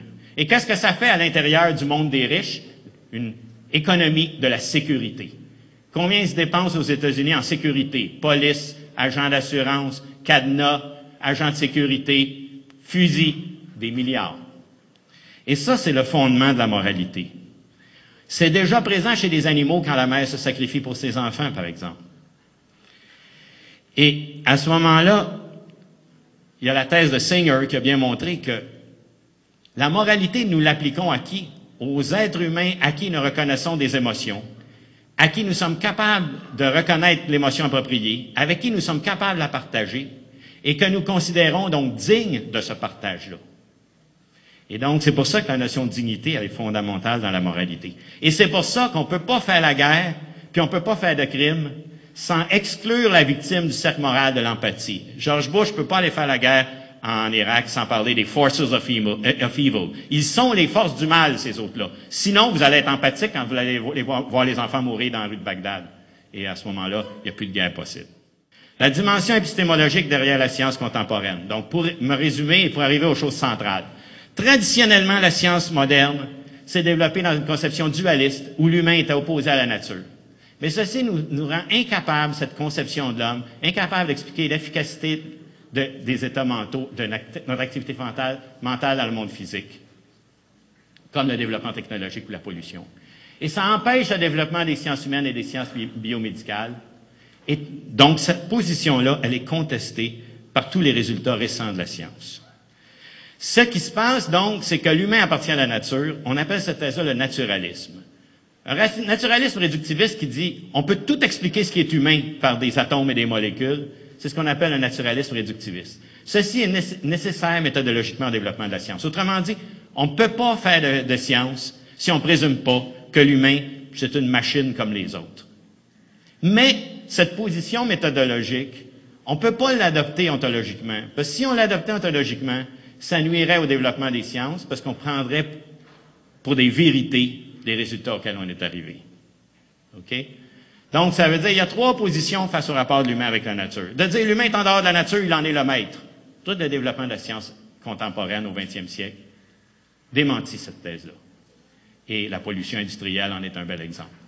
Une deuxième possibilité, c'est de dire l'humain, ce n'est qu'un phénomène naturel qui s'explique par la physique et la chimie. Il faut faire ça pour faire de la science. Mais en même temps, il ne faut pas accepter ça comme une thèse ontologique sur la nature de la réalité, parce que ça nous fait prendre nos connaissances pour des vérités, ce qui n'est jamais le cas. Donc, il faut plutôt penser à un matérialisme, un naturalisme émergentiste, qui lui est propice au développement des sciences, qui explique l'efficacité de nos, de nos activités mentales dans le monde physique. Et à ce moment-là, il fait de la vie et de la pensée des propriétés naturelles, mais irréductibles à leurs conditions physiques d'existence. Qu'est-ce que ça amène à conclure sur le plan de l'éducation? Bien, l'éducation doit développer les sciences d'environnement pour maintenir ce monde habitable. Si vous ne faites pas de la physique, de la chimie, de la biologie dans une perspective environnementaliste interdisciplinaire, bien, tout simplement, la vie humaine risque de disparaître dans notre monde. Développer une économie de l'équité pour un monde moral et pacifique. Si la paix est encore possible dans ce monde, c'est à la condition qu'il y ait du partage. Si les iniquités continuent à se développer comme elles se sont développées à travers le développement de la technologie, c'est sûr que ce monde-là ne pourra pas survivre. Développer les sciences cognitives, c'est-à-dire les sciences du fonctionnement de la connaissance, pour comprendre les humains comme étant des traiteurs d'informations et créer un dialogue entre les humains pour établir la paix. La perspective dont je parle, c'est la perspective, en fin de compte, qui permet la coexistence entre les humains dans le respect mutuel. Les disciplines précédentes, comme les sciences d'environnement et les sciences cognitives, sont fondamentalement interdisciplinaires, étant donné les problèmes complexes auxquels elles s'attaquent. Donner une base scientifique à tous contre la, la, surspécialisation. Tout ce que la science nous permet de connaître aujourd'hui et tout ce qu'on peut comprendre des effets technologiques qu'elle a eus et des effets de la technologie sur le fonctionnement des sociétés, tout le monde devrait avoir accès à ça. Ce dont je vous parle, ça devrait être présent dans l'information de ceux qui sont en art, en sciences humaines, en sciences, en technologie, en n'importe quel domaine. OK? Introduire une composante historique une composante morale à toute formation. Vous ne pourrez jamais exercer un métier de chimiste, de physicien, d'ingénieur, de médecin ou n'importe quoi sans continuellement être interprété par des problèmes moraux. Il faut être formé à ça. Introduire une dimension historique pour comprendre que la science que nous avons, ce pas des vérités absolues. C'est une aventure historique précaire. Introduire aux compétences intellectuelles de traitement de l'information de manière transdisciplinaire, c'est-à-dire la logique, les mathématiques et les considérations épistémologiques dont je parle maintenant, devraient être présentes dans tous nos cours tout autant que de livrer l'information, de façon à générer des, citoyens informés, critiques et autonomes. Enfin, introduire au paradigme naturaliste, c'est-à-dire pour rendre compte de la science, pour la développer, pour protéger notre environnement et pour éviter la planétarisation de la guerre. Les défis de notre jeunesse scolarisée, donc, c'est les suivants. Nos conditions de vie et notre accès à la connaissance font de nous des gens privilégiés. Nos défis sont une question de survie collective. On n'a pas le choix. Notre monde ne pourra plus fonctionner si on n'embarque pas dans l'aventure suivante. Acquérir des connaissances scientifiques et technologiques. Contribuer à les développer au service du bien-être collectif. Les communiquer aux moins privilégiés. Les mettre en pratique dans des activités professionnelles de plus en plus efficaces. Protéger notre environnement menacé. Contribuer à l'établissement d'une démocratie et d'une paix de plus en plus difficile. En somme, il s'agit de faire notre petite part, mais une part informée et ainsi efficace pour rendre ce monde meilleur dans un contexte où tout pourrait s'écrouler. Paul Valéry disait au début du 20e siècle, l'humain est capable du meilleur ou du pire. C'était en partie vrai à son époque. C'est de plus en plus vrai avec le développement scientifique et technologique aujourd'hui. Nous sommes de plus en plus capables, dans ce monde, comme enfants du monde technologique et scientifique, du meilleur et du pire. Et c'est pour ça que le défi que vous avez est gigantesque. La vie humaine harmonieuse pour tout le monde, elle est très, très loin d'être assurée dans notre monde. Il y a une menace environnementale gigantesque et il y a une menace politique d'autodestruction de l'espèce humaine qui, sont, qui est tout aussi importante. Et l'une comme l'autre sont liées à l'attitude que nous avons eue historiquement de penser que l'humain est supérieur à la nature. Et que par le fait même, moi, comme humain occidental qui développe la science et la technologie, je serais supérieur aux, humains de la société traditionnelle, à ceux qui appartiennent à des cultures autres que la mienne. Alors voilà le message que j'avais à vous livrer. Et je dis, c'est un optimisme, mais pas si grand que ça. Il est relatif, mais il est méthodologiquement nécessaire. Quelqu'un me dirait, ce dont tu parles, Robert, c'est impossible. On va tous mourir à cause de la pollution de l'environnement, ou tous mourir dans, dans une guerre mondiale. C'est tout à fait possible. Mais je dis, tant que je suis vivant, ben, je pense qu'il faut tout faire pour, pendant que je pense qu'il est encore temps, que nous nous sortions collectivement de ça. Alors voilà. Merci beaucoup. Alors, comme vous voyez, euh, depuis l'époque que je le connais, il a vieilli, mais il n'a pas changé, toujours aussi enthousiaste et emballé. Je lui avais demandé 40 minutes, mais il ne peut pas se contenir. Alors, je le remercie beaucoup en votre nom. Et là, on pourrait passer justement à vous la parole et faire une, période d'échange avec euh, M. Robert. Alors, je vous demanderai pour euh, des questions d'écoute et d'enregistrement de bien vouloir euh, vous présenter au micro à l'avant et de poser vos questions, là, euh, toutes les questions que vous avez. Alors, qui va oser casser la glace? Christophe. Non, ici, Christophe, en arrière de toi. Ne vous gênez pas, je suis là pour ça. Euh, oui, bonjour. Vous, vous ce que vous aviez dit, c'est que dans l'histoire, on a passé par différentes périodes euh, d'industrialisation ou, de, ou, euh, où l'industrie a fait un bond en avant. On a passé euh, des, des, propriétaires fonciers qui, le la terre était la source de la puissance. Ensuite, on est allé à la production des biens. Ensuite. À, au pouvoir de, de l'information.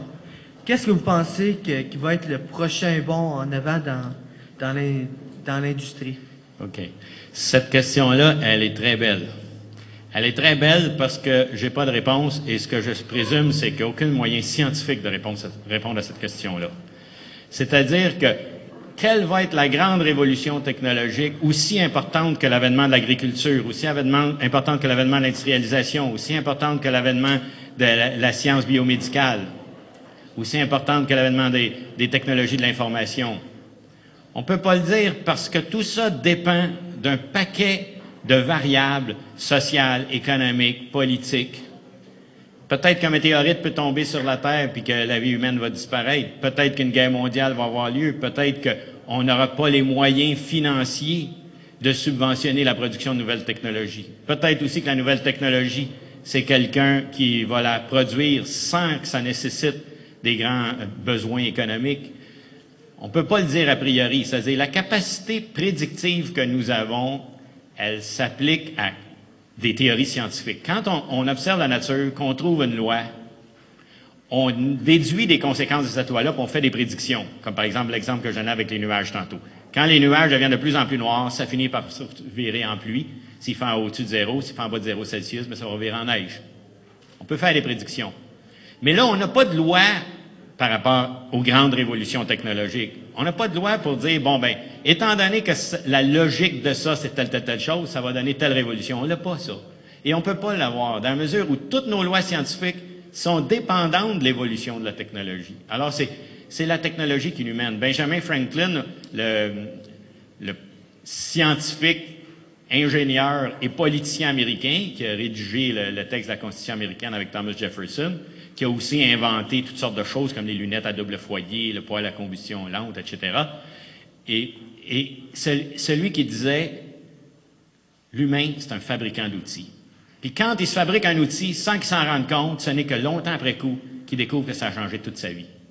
Le jour où on a créé le marteau, là, ça a changé notre vie. Mais on peut dire ça de plein de choses, et c'est ce que j'ai essayé de montrer pour les grandes révolutions comme l'agriculture. L'agriculture, ça fait que les humains se promenaient partout, ils sont mis à construire des villages. Ils sont mis, rendez-vous compte, aussi, le père est apparu. Avant ça, il n'y avait pas de père.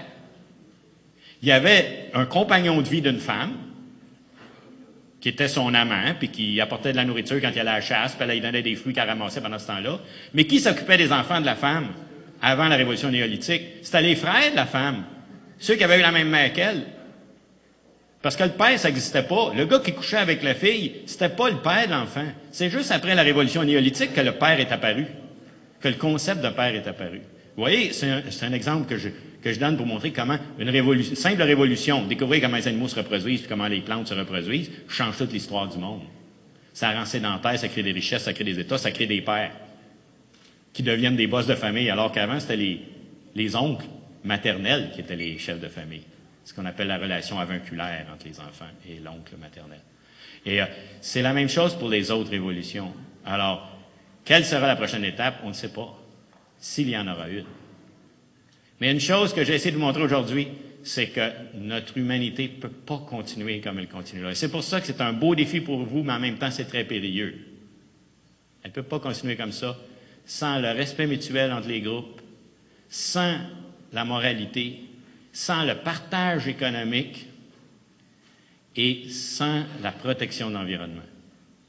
On approche d'un point de non-retour. Certains, comme ma collègue Louise Vandelac, euh, Fernand disait hier, considèrent que c'est déjà trop tard. Moi, je pense que c'est pas trop tard. Mais même si on le pensait, je soutiens qu'on n'a pas le droit de le dire.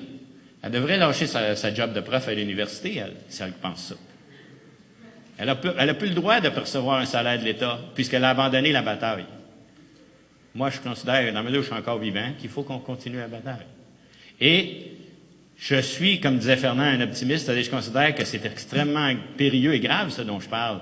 Mais en même temps, je me dis, c'est tout un défi. On est capable de faire notre petite part pour aider à sauver le monde. C'est aussi fou que ça, ce que je suis en train de vous dire. Et j'y crois profondément. Euh, euh, croyez pas que je suis contre la paix ou euh, contre la protection de l'environnement et tout ça, mais dans, votre conclusion, euh, vous disiez que la possibilité qu'il y ait un gros conflit mondial, tout ça, ça l'amènerait peut-être à la, fin de l'humanité et tout. Moi, ce que je voulais dire, c'est que si on vit dans, dans le monde technologique d'aujourd'hui, surtout le boom qu'on a connu euh, de, dans le dernier siècle, on, on, peut en être grandement redevable aussi aux deux grandes guerres, même si ça a été super horrible. Mais euh, je pense qu'on n'aurait pas eu, on n'aurait pas grandi autant que ça depuis. Alors, euh, ben, ma question, en fait, est-ce qu'un autre conflit mondial serait vraiment une fin de l'humanité, d'après vous? Ou ça pourrait amener à, ben, à moi, quelque dirais, chose de plus? Je dirais peut-être que ça peut donner le résultat catastrophique, comme peut-être ça peut donner le résultat que vous dites. C'est pas impossible. Et ce que je trouve le plus intéressant dans votre intervention, c'est ce que le préambule que vous avez donné à propos des, des guerres précédentes. La science du 16e siècle jusqu'à récemment, et elle est encore souvent comme ça, elle est monodisciplinaire. Elle met l'humain au-dessus de la nature. Elle se préoccupe pas de l'environnement, elle se préoccupe pas de moralité, puis elle se préoccupe pas de la paix. Moi, je dis qu'elle doit sortir de ça parce qu'on est rendu à un point de non-retour par rapport à ça. Mais en même temps, je dois reconnaître qu'historiquement, si la science a avancé, c'est parce qu'il y a eu de la formation monodisciplinaire plutôt qu'interdisciplinaire. C'est parce qu'il y a eu des conflits, puis qu'on a essayé de résoudre les conflits avec du développement technologique. On peut pas nier ça. Est-ce que les guerres étaient nécessaires? On ne sait pas, parce que c'est contrefactuel de dire ce qui serait passé si elles n'avaient pas eu lieu. Elles ont eu lieu, puis on peut reconstruire l'histoire, puis comprendre ce qui s'est passé. Et il y a eu un développement scientifique et technologique important à travers la monodisciplinarité, avec une science qui tenait pas compte des questions morales, à travers des conflits, etc. Oui, ça c'est vrai. Tout ce que je soutiens, je soutiens pas que fallait pas qu'il y ait ça. Je dis maintenant que ça s'est passé, on est rendu à un point où il faut réagir. Les inégalités sociales peuvent plus continuer à s'accroître comme ça. Euh, la pollution de l'environnement peut plus continuer à se développer comme elle se développe. Et euh, le mépris entre les cultures et les traditions ne peut pas continuer comme ça. Et par ailleurs, je me dis, à travers les siècles et les millénaires, les humains ont survécu tant bien que mal. Et l'humain, c'est un animal adaptable. Et notre cerveau est une machine extraordinaire. Moi, je fais beaucoup dans mon laboratoire de travail de neurosciences sur le fonctionnement du cerveau. Et la plasticité du cerveau, c'est sa capacité à s'adapter à des situations différentes, c'est probablement ce qui est le plus exceptionnel. Plus on découvre le fonctionnement du cerveau, plus on découvre qu'il n'y a à peu près rien dans la nature qui est aussi adaptable que le cerveau humain. Et donc, à ce moment-là, moi, je pense qu'il est tout à fait pensable qu'on résolve nos problèmes, si gigantesques soient-ils. Et, euh, et c'est pour ça que je vous parle de ces choses-là.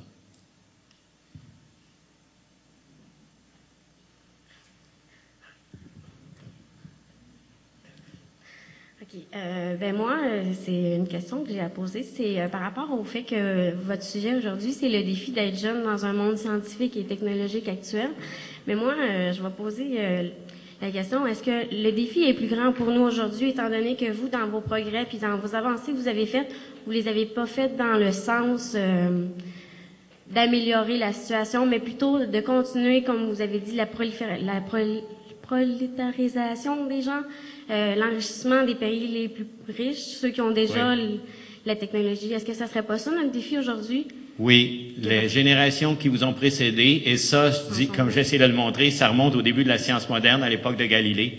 Les dizaines et dizaines de générations de savants, de politiciens, d'économistes, d'hommes d'affaires, etc., de chefs religieux, de chefs spirituels qui vous ont précédé, vous ont laissé un héritage très, très, très lourd.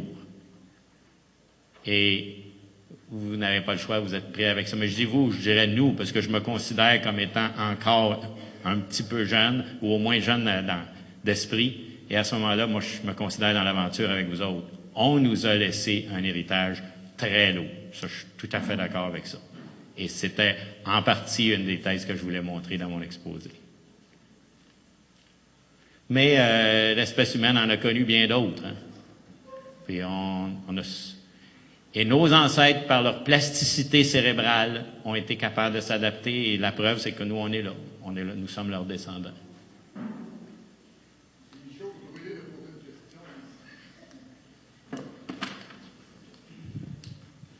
Ben, moi, ma question, ce serait pour savoir, euh, pensez-vous que notre dépendance à la technologie pourrait éventuellement nous mener à notre perte?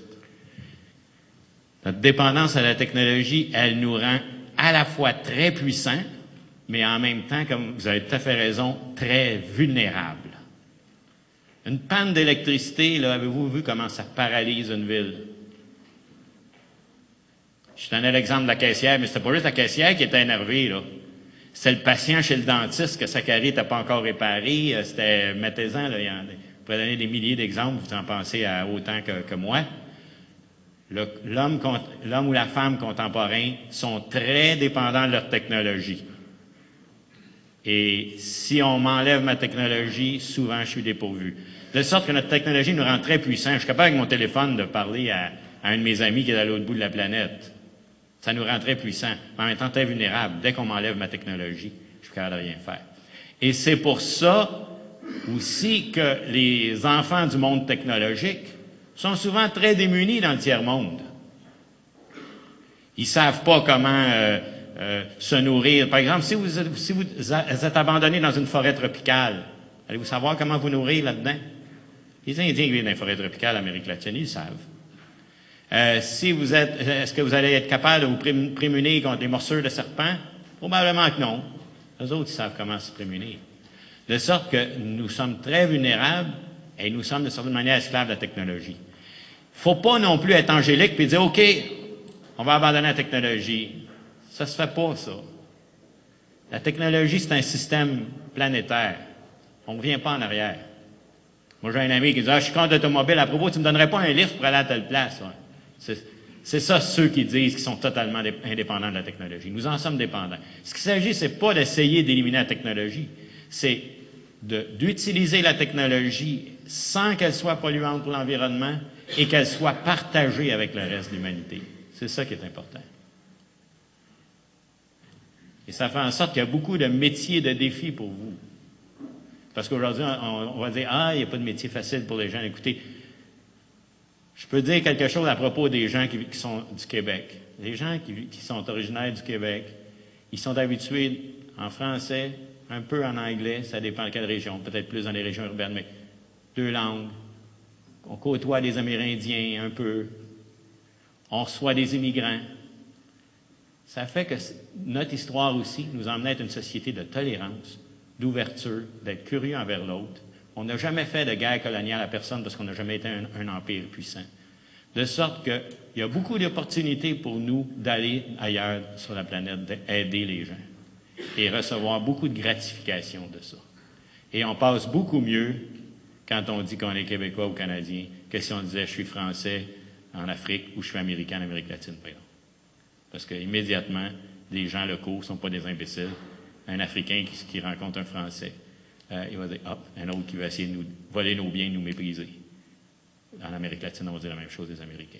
Moi, j'ai enseigné en Afrique du Nord, par exemple en Tunisie ou au Maroc, et des professeurs qui sont levés dans la classe qui ont dit devant leurs élèves Monsieur Robert, je suis ravi de ce que vous faites. Ils disent, Tant mieux, pourquoi Un, vous nous parlez en français, mais deux, surtout, même si vous nous parlez en français, vous ne nous méprisez pas.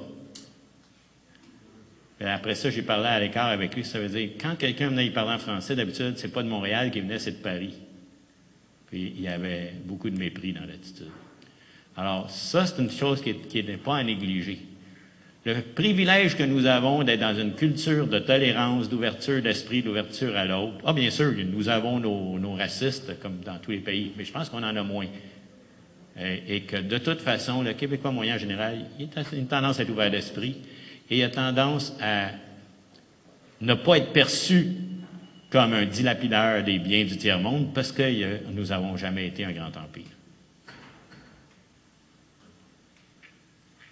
Euh, ben, je vous entendais dire, ben, vous ne l'avez pas nécessairement dit, mais disons que les Américains pourraient peut-être être un peu moins égarés si leur, euh, si leur éducation serait moins chère. Oui.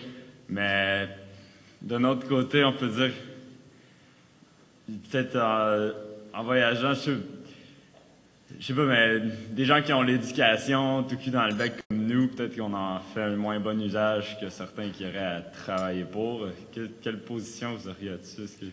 OK. Euh, il y a deux questions. La première question, c'est c'est vrai qu'aux États-Unis, l'éducation coûte très, très cher. Et quand sans ça, c'est pas une société démocratique. Et ça, moi, je dis toujours, pour voir si une société démocratique, il faut regarder quel, quel, est le statut de l'éducation et de la santé. Je dirais sur le plan de la personne, les, les deux bien-être les plus importants, c'est la santé physique, donc le système de santé, puis la santé de l'esprit, c'est-à-dire l'éducation et la culture. Et nous, ici, on a le privilège dans une société, même si elle est loin d'être parfaite, qui dépense beaucoup pour ces deux choses-là. Aux États-Unis, l'État dépense peu là-dessus et les contribuables payent moins cher de taxes qu'ici, mais ça fait en sorte, comme je le disais, que l'éducation coûte une fortune et que ça fait en sorte aussi que l'Américain moyen, n'est pas en bonne santé, puis n'est pas éduqué parce qu'il n'y a pas les moyens d'être en santé, d'être éduqué.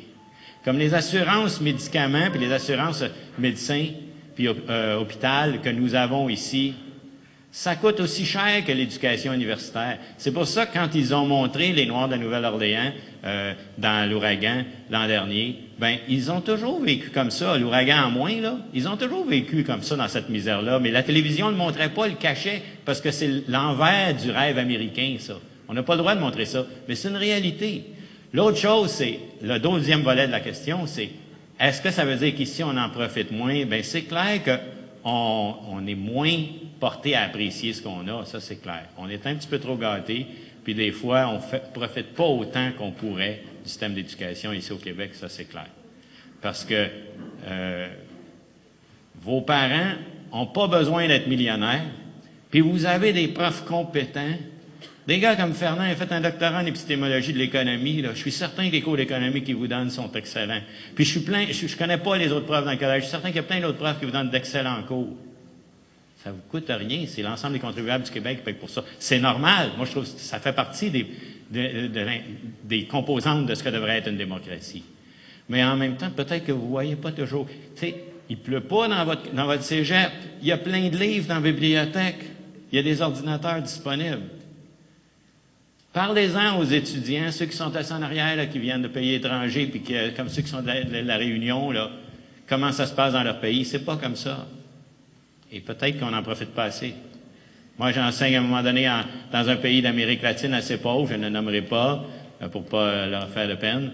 Puis euh, le doyen de la faculté me dit avant ma conférence, voulez-vous passer à, à mon bureau? Puis là, j'ai dit, je voudrais aller à la toilette. Puis venez à la toilette de mon bureau. Moi, tu sais, bon Québécois qui n'est pas habitué au privilège, je vais aller à la toilette dans le corridor comme tout le monde. J'avais emmené mon fils avec moi parce que c'était la semaine de vacances scolaires. Puis il me dit dans l'oreille, papa, va à la toilette du doyen. J'ai dit, ben non, non, je vais aller à la toilette. Papa, va à la toilette du doyen. Fait que je rentre dans la toilette, dans le corridor, je m'aperçois qu'il y a un urinoir, on fait pipi, puis ça tombe sur nos pieds. Il n'y a pas de tuyau en dessous de l'urinoir, là, ça tu fais pipi sur tes pieds. Fait que c'est pour ça que le doyen est un peu gêné, puis il voulait que j'aille faire toilette, pipi dans sa toilette à lui, qui est une toilette comme les nôtres. Mais vous voyez, un pays pauvre n'a pas les moyens d'avoir des toilettes comme ça, mais ça, nous, on y pense pas à ça. Ben, c'est vrai qu'on on profite pas assez de ce qu'on a. Combien reste après les cours pour poser des questions à ce gars-là ou aux autres profs qui sont ici ou qui sont ailleurs dans le collège aujourd'hui? Pour profiter de ces sources d'information? Lui, il a travaillé sur une thèse de doctorat pendant des années. Questionnez-vous là-dessus? Ça vous coûte rien. Il est tellement disponible qu'il va vous répondre, il vous enverra pas promener. Je dis ça lui parce que c'est celui que je connais. Je suis certain qu'il y en a plusieurs autres comme lui. C'est vrai qu'on n'en profite pas assez. Là-dessus, je me demande, est-ce que vous êtes pour le, ben, le bien fondé de l'éducation gratuite? Ah oui, moi je dis, l'éducation, ça devrait être un droit. Et dans une société qui se veut démocratique, la santé et l'éducation pour tout le monde, je le dis, c'est primordial. Et ce qui est le plus épouvantable, ce dont, dont il faut se rendre compte, c'est que la richesse collective de l'humanité, si on la met tout ensemble, là, elle est suffisante pour nourrir tout le monde. Elle est suffisante pour mettre tout le monde, maintenir tout le monde en santé. Suffisante pour éduquer tout le monde. Les guerres nous coûtent des milliards et des milliards. C'est ça dont il faut se rendre compte. Certains pourraient dire, ah, on n'a pas les moyens. Si nous gérions autrement nos affaires, nous aurions les moyens. Et c'est pour ça qu'il faut lutter, je pense.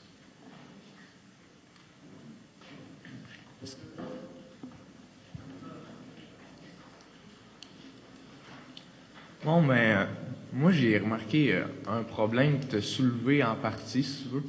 Oui. Je trouve que notre relation envers la science, en tant que société euh, occidentale, est quasiment une relation de foi, si tu veux. Oui. Que, Oui. vu que c'est scientifique, c'est correct, mais dans une société où on n'a jamais eu autant de pouvoir, c'est un peu contradictoire qu'on développe encore des choses qui vont peut-être nous nuire à longue échelle. Oui.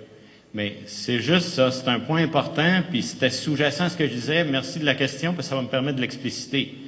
Quand je parle de la conception chrétienne classique de la science, où l'humain est au-dessus de la nature, il peut pas polluer l'environnement, il peut pas se tromper, Dieu lui garantit la vérité, mais ça amène à penser la science comme étant des vérités. Et quand on devient laïque ou athée, puis qu'on continue à avoir besoin de croire en quelque chose, ben c'est facile de se rabattre sur la science et de dire que la science, c'est la nouvelle religion, c'est la nouvelle vérité.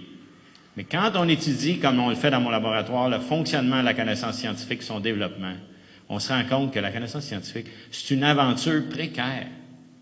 C'est quelque chose qui est absolument pas certain. C'est quelque chose qu'on construit. On pourrait dire que ce que la science dit aujourd'hui, puis qu'on vous enseigne dans les cours, puis qui est dans les librairies, puis dans les bibliothèques, c'est les meilleures hypothèses que jusqu'à maintenant on a trouvées pour expliquer ce qu'on a observé. Rien de plus.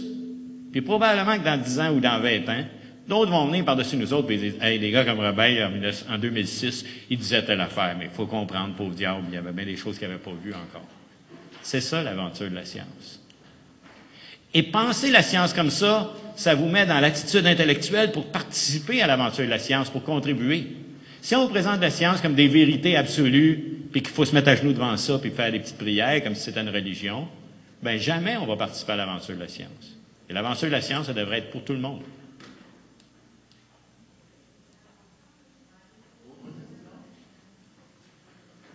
Oui, mais j'aurais une autre petite question. Oui. Vous parlez beaucoup euh, du tiers-monde, comme quoi ils ont besoin d'aide, puis tout. Mais vous Oui. pensez pas que malgré toute l'aide qu'on leur a donnée, puis qu'ils n'ont pas changé, vous pensez pas que c'est un peu une cause perdue d'aider le tiers-monde? Je pense qu'on a pas aidé, qu'on a aidé beaucoup le tiers-monde, mais qu'on l'a pas aidé non plus. C'est-à-dire qu'on a aidé en envoyant de l'argent à leurs dirigeants, souvent à, à leurs dirigeants. Les- et souvent, comme dit le vieil adage, aider le tiers-monde, c'est les pauvres des pays riches qui envoient de l'argent aux riches des pays pauvres. Et on a envoyé de l'argent, mais on n'a pas tant que ça envoyé de l'expertise, de la connaissance, former sur place des médecins, former sur place des, euh, des ingénieurs, etc. Et quand on fait ça, ça rapporte et ça change des choses. Quand on va les aider à construire des puits, puis qu'on leur apprend comment les ingénieurs ici ont trouvé des bonnes techniques efficaces pour construire les puits, ben ils se mettent à en construire après, puis ils ont de l'eau potable. Et qu'en ce sens-là, moi, je pense qu'on on n'a pas beaucoup aidé le tiers-monde, et quand on a vraiment aidé le tiers-monde, en les respectant, euh, ça fait beaucoup. J'ai un exemple auquel je pense euh, quand je parle du respect. Vous connaissez peut-être euh, le professeur Guy Rocher de l'Université de Montréal? Peut-être que non. Si vous avez le cégep gratuit aujourd'hui, puis que les gens, pas juste les fils de riches, peuvent aller au cégep, c'est en bonne partie grâce à Guy Rocher. Parce que Guy Rocher, il était le penseur du rapport parent dans les années 60, le principal penseur du rapport parent, qui a créé le ministère de l'Éducation, qui a séparé le ministère de l'Éducation de l'emprise de l'Église et qui a fait en sorte que ça a remplacé les collèges classiques pour l'élite financière par le cégep public et qui a créé l'Université du Québec, etc. Et euh, Guy Rocher, lui, le gouvernement du Québec lui a demandé d'aller avec les directeurs de l'Hydro-Québec pour négocier avec les Indiens, euh, les Montagnais, avec les Cris l'abbé James, etc. Pourquoi? Parce que Guy Rocher, au lieu d'arriver là et dire, bon, Hydro-Québec veut faire telle affaire, voici le chèque, vous signez en bas. Ça, c'était la méthode traditionnelle. Guy Rocher, il dit, chez vous, il connaît bien ces peuples-là parce que c'est un anthropologue et un sociologue. Alors, il dit, vous les cris avant de commencer une réunion, vous prenez une minute de silence et de réflexion pour invoquer l'âme de vos ancêtres, pour, vous aider à prendre des décisions sages. Alors, nous allons commencer par respecter ça. Alors, il dit au, PDG d'Hydro-Québec, levez-vous, monsieur, puis il dit aux autres fonctionnaires du gouvernement, levez-vous, on va prendre une minute de silence. Les cris ne prennent pas des décisions sérieuses sans faire ça. Alors, nous allons faire ça avec eux. Les cris s'assoient, puis ils discutent, puis ils jasent. Puis quand il n'est pas là, qu'est-ce que les chefs des cris disent? Au, au directeur d'Hydro-Québec ou au ministre de l'Énergie? Allez chercher M. Rocher, lui, il nous respecte. Et ils arrivent à des résultats comme ça. Donc le respect. Si on arrive là puis qu'on dit Hey, tasse-toi, tasse-toi l'épais, je vais te montrer comment creuser un, puits, même pas, tu es trop épais pour l'apprendre, alors je vais le construire puis je vais m'en aller après. Il ne sait pas comment le réparer, il ne sait pas comment l'actionner, comment le faire fonctionner, et surtout, il n'a pas écouté ce que j'y ai dit. Parce qu'aucun être humain n'écoute bien ce que quelqu'un lui dit, n'apprend dans le mépris. Si moi j'avais commencé ce matin en vous disant Bon, bonjour, chers imbéciles, et j'avais qu'est-ce que vous auriez fait? Ah, les cœurants, ah, le salaud, etc. Tout le monde se serait fermé les écoutilles pour être sûr de rien entendre. J'aurais tout de suite eu une recette automatique pour éliminer votre attention. Alors, le respect aussi, c'est important. Alors, c'est pour ça, pour dire simplement, je pense qu'il y a eu beaucoup d'argent qui est envoyé au tiers-monde, mais de l'aide, très peu.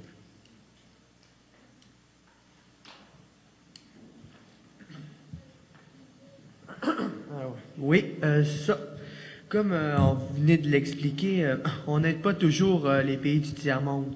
Comme on, l'a vu dans le cours de Fernand, il y a des mécanismes vraiment très compliqués qui, qui assurent l'utilisation des pays du tiers-monde.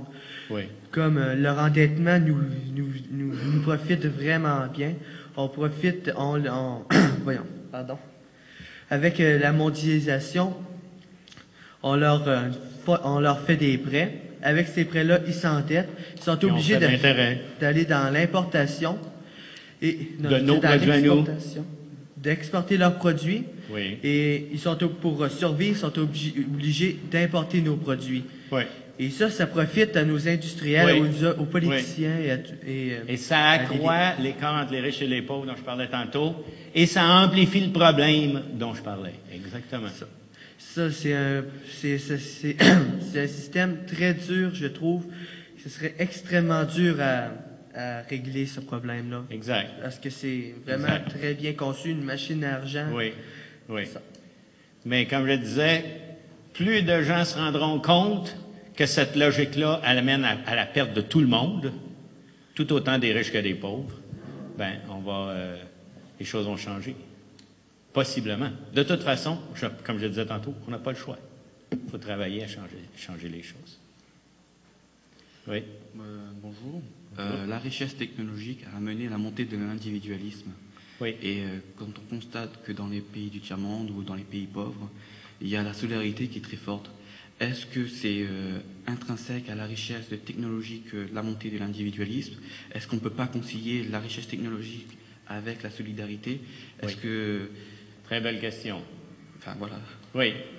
Et j'ai essayé d'associer ces choses-là dans mon exposé pour montrer que il est juste que le développement technologique en Occident, il, était li- il a été lié à la montée de l'individualisme parce qu'ils étaient l'un et l'autre des effets de l'attitude épistémologique qui consiste à situer l'humain rationnel technologique occidental entre Dieu et la nature. Et à partir de là, la conception dualiste dont je parlais dans mon exposé, c'est elle qui fait en sorte que ça incite à développer de la technologie et en même temps, ça développe l'individualisme. Et ce qu'il faut faire, donc, c'est penser notre rapport à la technologie d'une autre façon, d'une façon qui est respectueuse de l'importance du groupe, de la collectivité. Quand je parlais tantôt d'introduire une composante morale dans l'éducation et dans tous les programmes, dans tous les cours, ça veut dire initier à la nécessité de la responsabilité. Si vous n'avez que des droits, comme l'idéologie dominante le dit en Occident, il n'y a plus de société possible. L'une des plus grandes menaces à la survie des pays riches occidentaux, notamment les plus développés comme les États-Unis, c'est l'individualisme. Ils sont tous armés jusqu'aux dents, puis dès qu'ils entendent un bruit le soir, ils sortent leurs fusils puis se mettent à tirer. Des fois, ils assassinent leurs propres enfants. Euh, J'ai vu ça quand j'étais aux États-Unis.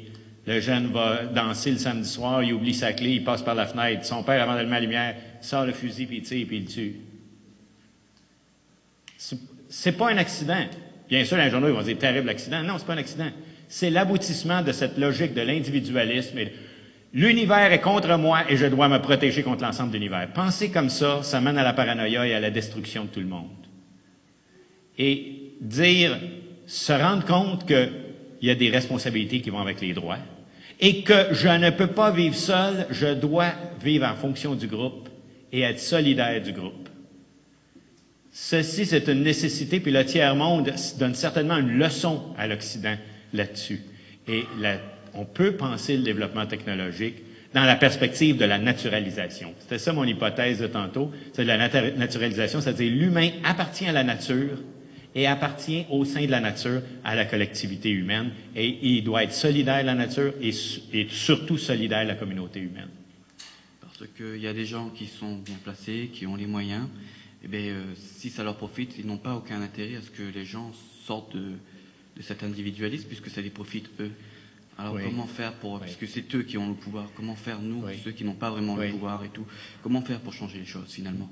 Montrer aux gens que même celui qui a un profit personnel là-dedans, à moyen terme pour lui, ou s'il a encore plusieurs années à vivre, ou sinon pour ses descendants, c'est mené à la catastrophe. Et euh, si on regarde par exemple les politiques internationales en matière militaire des États-Unis actuellement, à moyen terme, ça, ça mène à la ruine des États-Unis. Quand on regarde par exemple euh, les politiciens, les gens ne croient plus à la politique parce que ben, ils se disent que les politiciens, dès qu'ils auront l'occasion, ils vont, ils vont mettre tout de l'argent de leur côté. Ce qui fait que Oui. les gens ne vont plus voter, Oui. il y a un désillusionnement total. Oui. Mais euh, en fin de compte, on, on ne croit plus à la politique. Et Oui. c'est en train de détruire, à mener à la destruction de la société. En Vous avez raison. C'est un phénomène très important et très grave, ce phénomène-là. Et les politiciens corrompus encouragent cette méfiance face à la politique. Mais en même temps, on pourrait dire que il y a beaucoup de gens qui changent beaucoup de choses sans passer par la politique. Je donnais l'exemple de celui qui va montrer aux Africains dans des villages reculés à, à construire des puits. Il change beaucoup de choses dans la vie de beaucoup de monde, lui. C'est pas un politicien. Et quand un professeur fait une carrière puis qu'il enseigne à plusieurs milliers de personnes, qui vont avoir des amis, des enfants, qui vont peut-être certains d'entre eux devenir des professeurs, qui vont avoir des amis, etc. Peut-être qu'ils contribuent à changer la vie de dizaines de milliers de personnes. Alors ça, c'est des exemples. Le médecin qui lâche son cabinet parce qu'il trouve ça un peu monotone de, de soigner des petits bobos de, de riches dans les pays riches, puis qui va sauver des enfants dans le tiers-monde, puis qui en sauve peut-être 10 par jour. C'est pas un politicien, puis il change beaucoup de choses. Alors, faut aussi, c'est vrai ce que vous dites, puis il serait important de pas mépriser la politique, mais en même temps, il serait important de voir que ce n'est pas que la politique est loin de là qui change des choses. Il y a plein de, comme je disais, des infirmières, des médecins, des ingénieurs, des, euh, euh, des anthropologues, euh, des professeurs, des, des électriciens, plein de gens qui changent plein de choses. L'électricien qui va installer un système électrique dans un hôpital en Afrique, il change beaucoup de choses pour beaucoup de monde. Vous voyez, il y a ça aussi dont il faut tenir compte. Vous nous parlez de, les, questions précédentes, et puis vous nous répondez sur la, désertion de, l'activité démagogique, politique, et puis l'investissement politique du peuple et de, la base populaire. Est-ce que vous ne pensez pas que euh, ce manque d'investissement, il n'est pas aussi lié à une volonté clairement politique d'exclure euh, de, la démocratie la, base populaire, comme ça a pu être le cas euh, principalement, je pense, aux, pays européens au XVIIIe siècle. Et est-ce que c'est pas aussi une, désertion par manque de culture? Et là, enfin, n'y voyez absolument aucune attaque personnelle, mais quand j'entends par exemple parler de la Réunion comme un pays, la Réunion n'est pas un pays, la Réunion fait partie de la République française, et au titre de la Constitution de la cinquième constitution française, euh, la République est une et indivisible. Donc euh, la République française, en tout cas, fait que c'est un département français dans lequel il y a des centres nationaux de recherche scientifique, il y a des universités, il y a des centres hospitaliers universitaires. Euh, je pense que l'exemple est en l'occurrence mal choisi, mais pour en revenir plutôt au, manque d'investissement des, des, des citoyens, je veux dire, moi j'ai eu la chance de voyager aux États-Unis, puis quand on me dit ah, vous venez de la France? Ah, ouais. Ah, super l'appareil photo numérique, mais vous faites comment pour charger les batteries de l'appareil? Puis là, je comprends pas la question. Je dis, bah oui, l'électricité, là, vous faites comment? Je, pédale sur un vélo pour charger mon appareil photo? Bah, puis quand je vois CNN, là, puis que c'est ça, euh, la Lettonie se retrouve à côté de l'Autriche, là, bah, je veux dire, c'est quand même CNN, là, puis c'est une carte. Puis de la même manière, au niveau de l'individualisme... La grande majorité des Américains ne savaient pas où était l'Irak avant la guerre. Ouais, mais je pense qu'il serait peut-être même pas capable de savoir où se trouve le Brésil, qui est quand même un des plus gros pays du continent. Et une autre chose qui, moi, m'a choqué quand je suis arrivé ici, c'est ça coûte combien une consultation chez le médecin? C'est gratuit.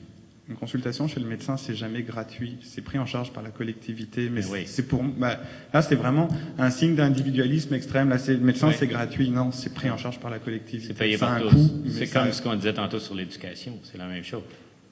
Oui. Mais euh, là-dessus, euh, je, pense que vos, remarques sont tout à fait pertinentes et que il est certain que ça arrange beaucoup de politiciens que d'être euh, que de ce désintéressement de la population pour la politique, ça leur permet de gérer les affaires entre eux et plus facilement, plus allègrement, ça c'est clair. Vous nous montrez la situation actuelle de comment on est aujourd'hui, mais qu'est-ce qu'on fait, nous autres, par rapport à ça? Qu'est-ce qu'on peut faire par rapport à ça? Vous pouvez acquérir des connaissances scientifiques et technologiques gigantesquement plus grandes que ce qu'on avait dans les sociétés traditionnelles et être des travailleurs efficaces pour changer la vie du monde. Comme je disais, vous faites un cours de génie, vous allez connaître plein de techniques pour améliorer la vie de plein de monde. Vous allez faire un cours de médecine, au lieu d'avoir juste des, des, petites prières et des petites incantations, vous allez devenir des spécialistes de la plomberie pour, pour rendre les gens pour que les gens vivent en meilleure santé, plus vieux, puis souffrent moins. Et ainsi de suite. Vous, allez vous choisissez d'être professeur, vous allez avoir l'occasion d'avoir devant vous, comme c'est mon cas ou le cas de Fernand, des dizaines, des centaines et des milliers de personnes à qui vous pouvez apprendre à penser et à voir les choses d'une manière plus approfondie. C'est quelque chose. C'est pas rien. Autrement dit, le développement de la science et de la technologie, oui, il nous emmène dans une situation très périlleuse, mais en même temps, il nous donne des outils pour nous rendre efficaces. C'est ça qui est important. Peu importe le métier que vous allez choisir, si vous choisissez un métier qui est bien où la formation est bien structurée, où on utilise des technologies efficaces, mais vous allez être des travailleurs efficaces. À ce moment-là, vous pouvez utiliser votre métier pour vous faire un petit magot personnel, puis un petit régime de retraite, puis euh, etc. C'est clair. Et vous pouvez aussi l'utiliser pour améliorer la vie du monde. Oui. Mais ça ne changera pas la pensée individualiste des États-Unis ou euh, peu importe ceux-là au Québec, ou au Canada même? Bien, d'abord, vous n'allez pas nécessairement travailler à Matane. Peut-être que oui, mais il y a bien du monde qui ont des besoins à Matane. Puis il y en a qui ont des besoins ailleurs aussi. Vous allez peut-être travailler ailleurs. Puis de toute façon, euh, je dis pas que vous pouvez à vous seul changer le monde. Je dis à la fin de ma, sur ma dernière diapositive qu'on peut chacun à sa manière faire un petit quelque chose pour rendre ce monde un petit peu meilleur. Moi, je, me, je pensais moins comme ça à votre âge, mais maintenant que je suis un peu plus vieux, là, puis que je devine en gros combien d'années il me reste à vivre, je me dis, j'ai deux possibilités. Ou bien de penser à moi, puis le jour où on me mettra sous terre, ben, je serai un fardeau de moins pour les autres. Ou bien, je peux essayer de faire quelque chose pour aider les autres, puis à ce moment-là, ben, quand je serai plus là, ben, en partant, je pourrais me dire, ben, peut-être que j'ai fait un petit quelque chose pour faire en sorte que ce soit plus agréable, cette vie-là, pour quelques-uns. Quelques-uns, peut-être, euh, deux, trois amis, deux, trois enfants, deux, trois chums, 50, 100, 1000, 2000 élèves. Euh, euh, je vais enseigner dans différents pays dans le monde, etc. je ne sais pas à combien de personnes j'ai enseigné ou donné des conférences jusqu'à maintenant, mais peut-être que j'ai pu aider un certain nombre de personnes à mieux vivre. J'en ai pas la certitude. De toute façon, je ne veux pas m'arrêter à ça. La vie est trop courte, il euh, faut continuer à, faire les choses. Alors, j'aimerais remercier. Pour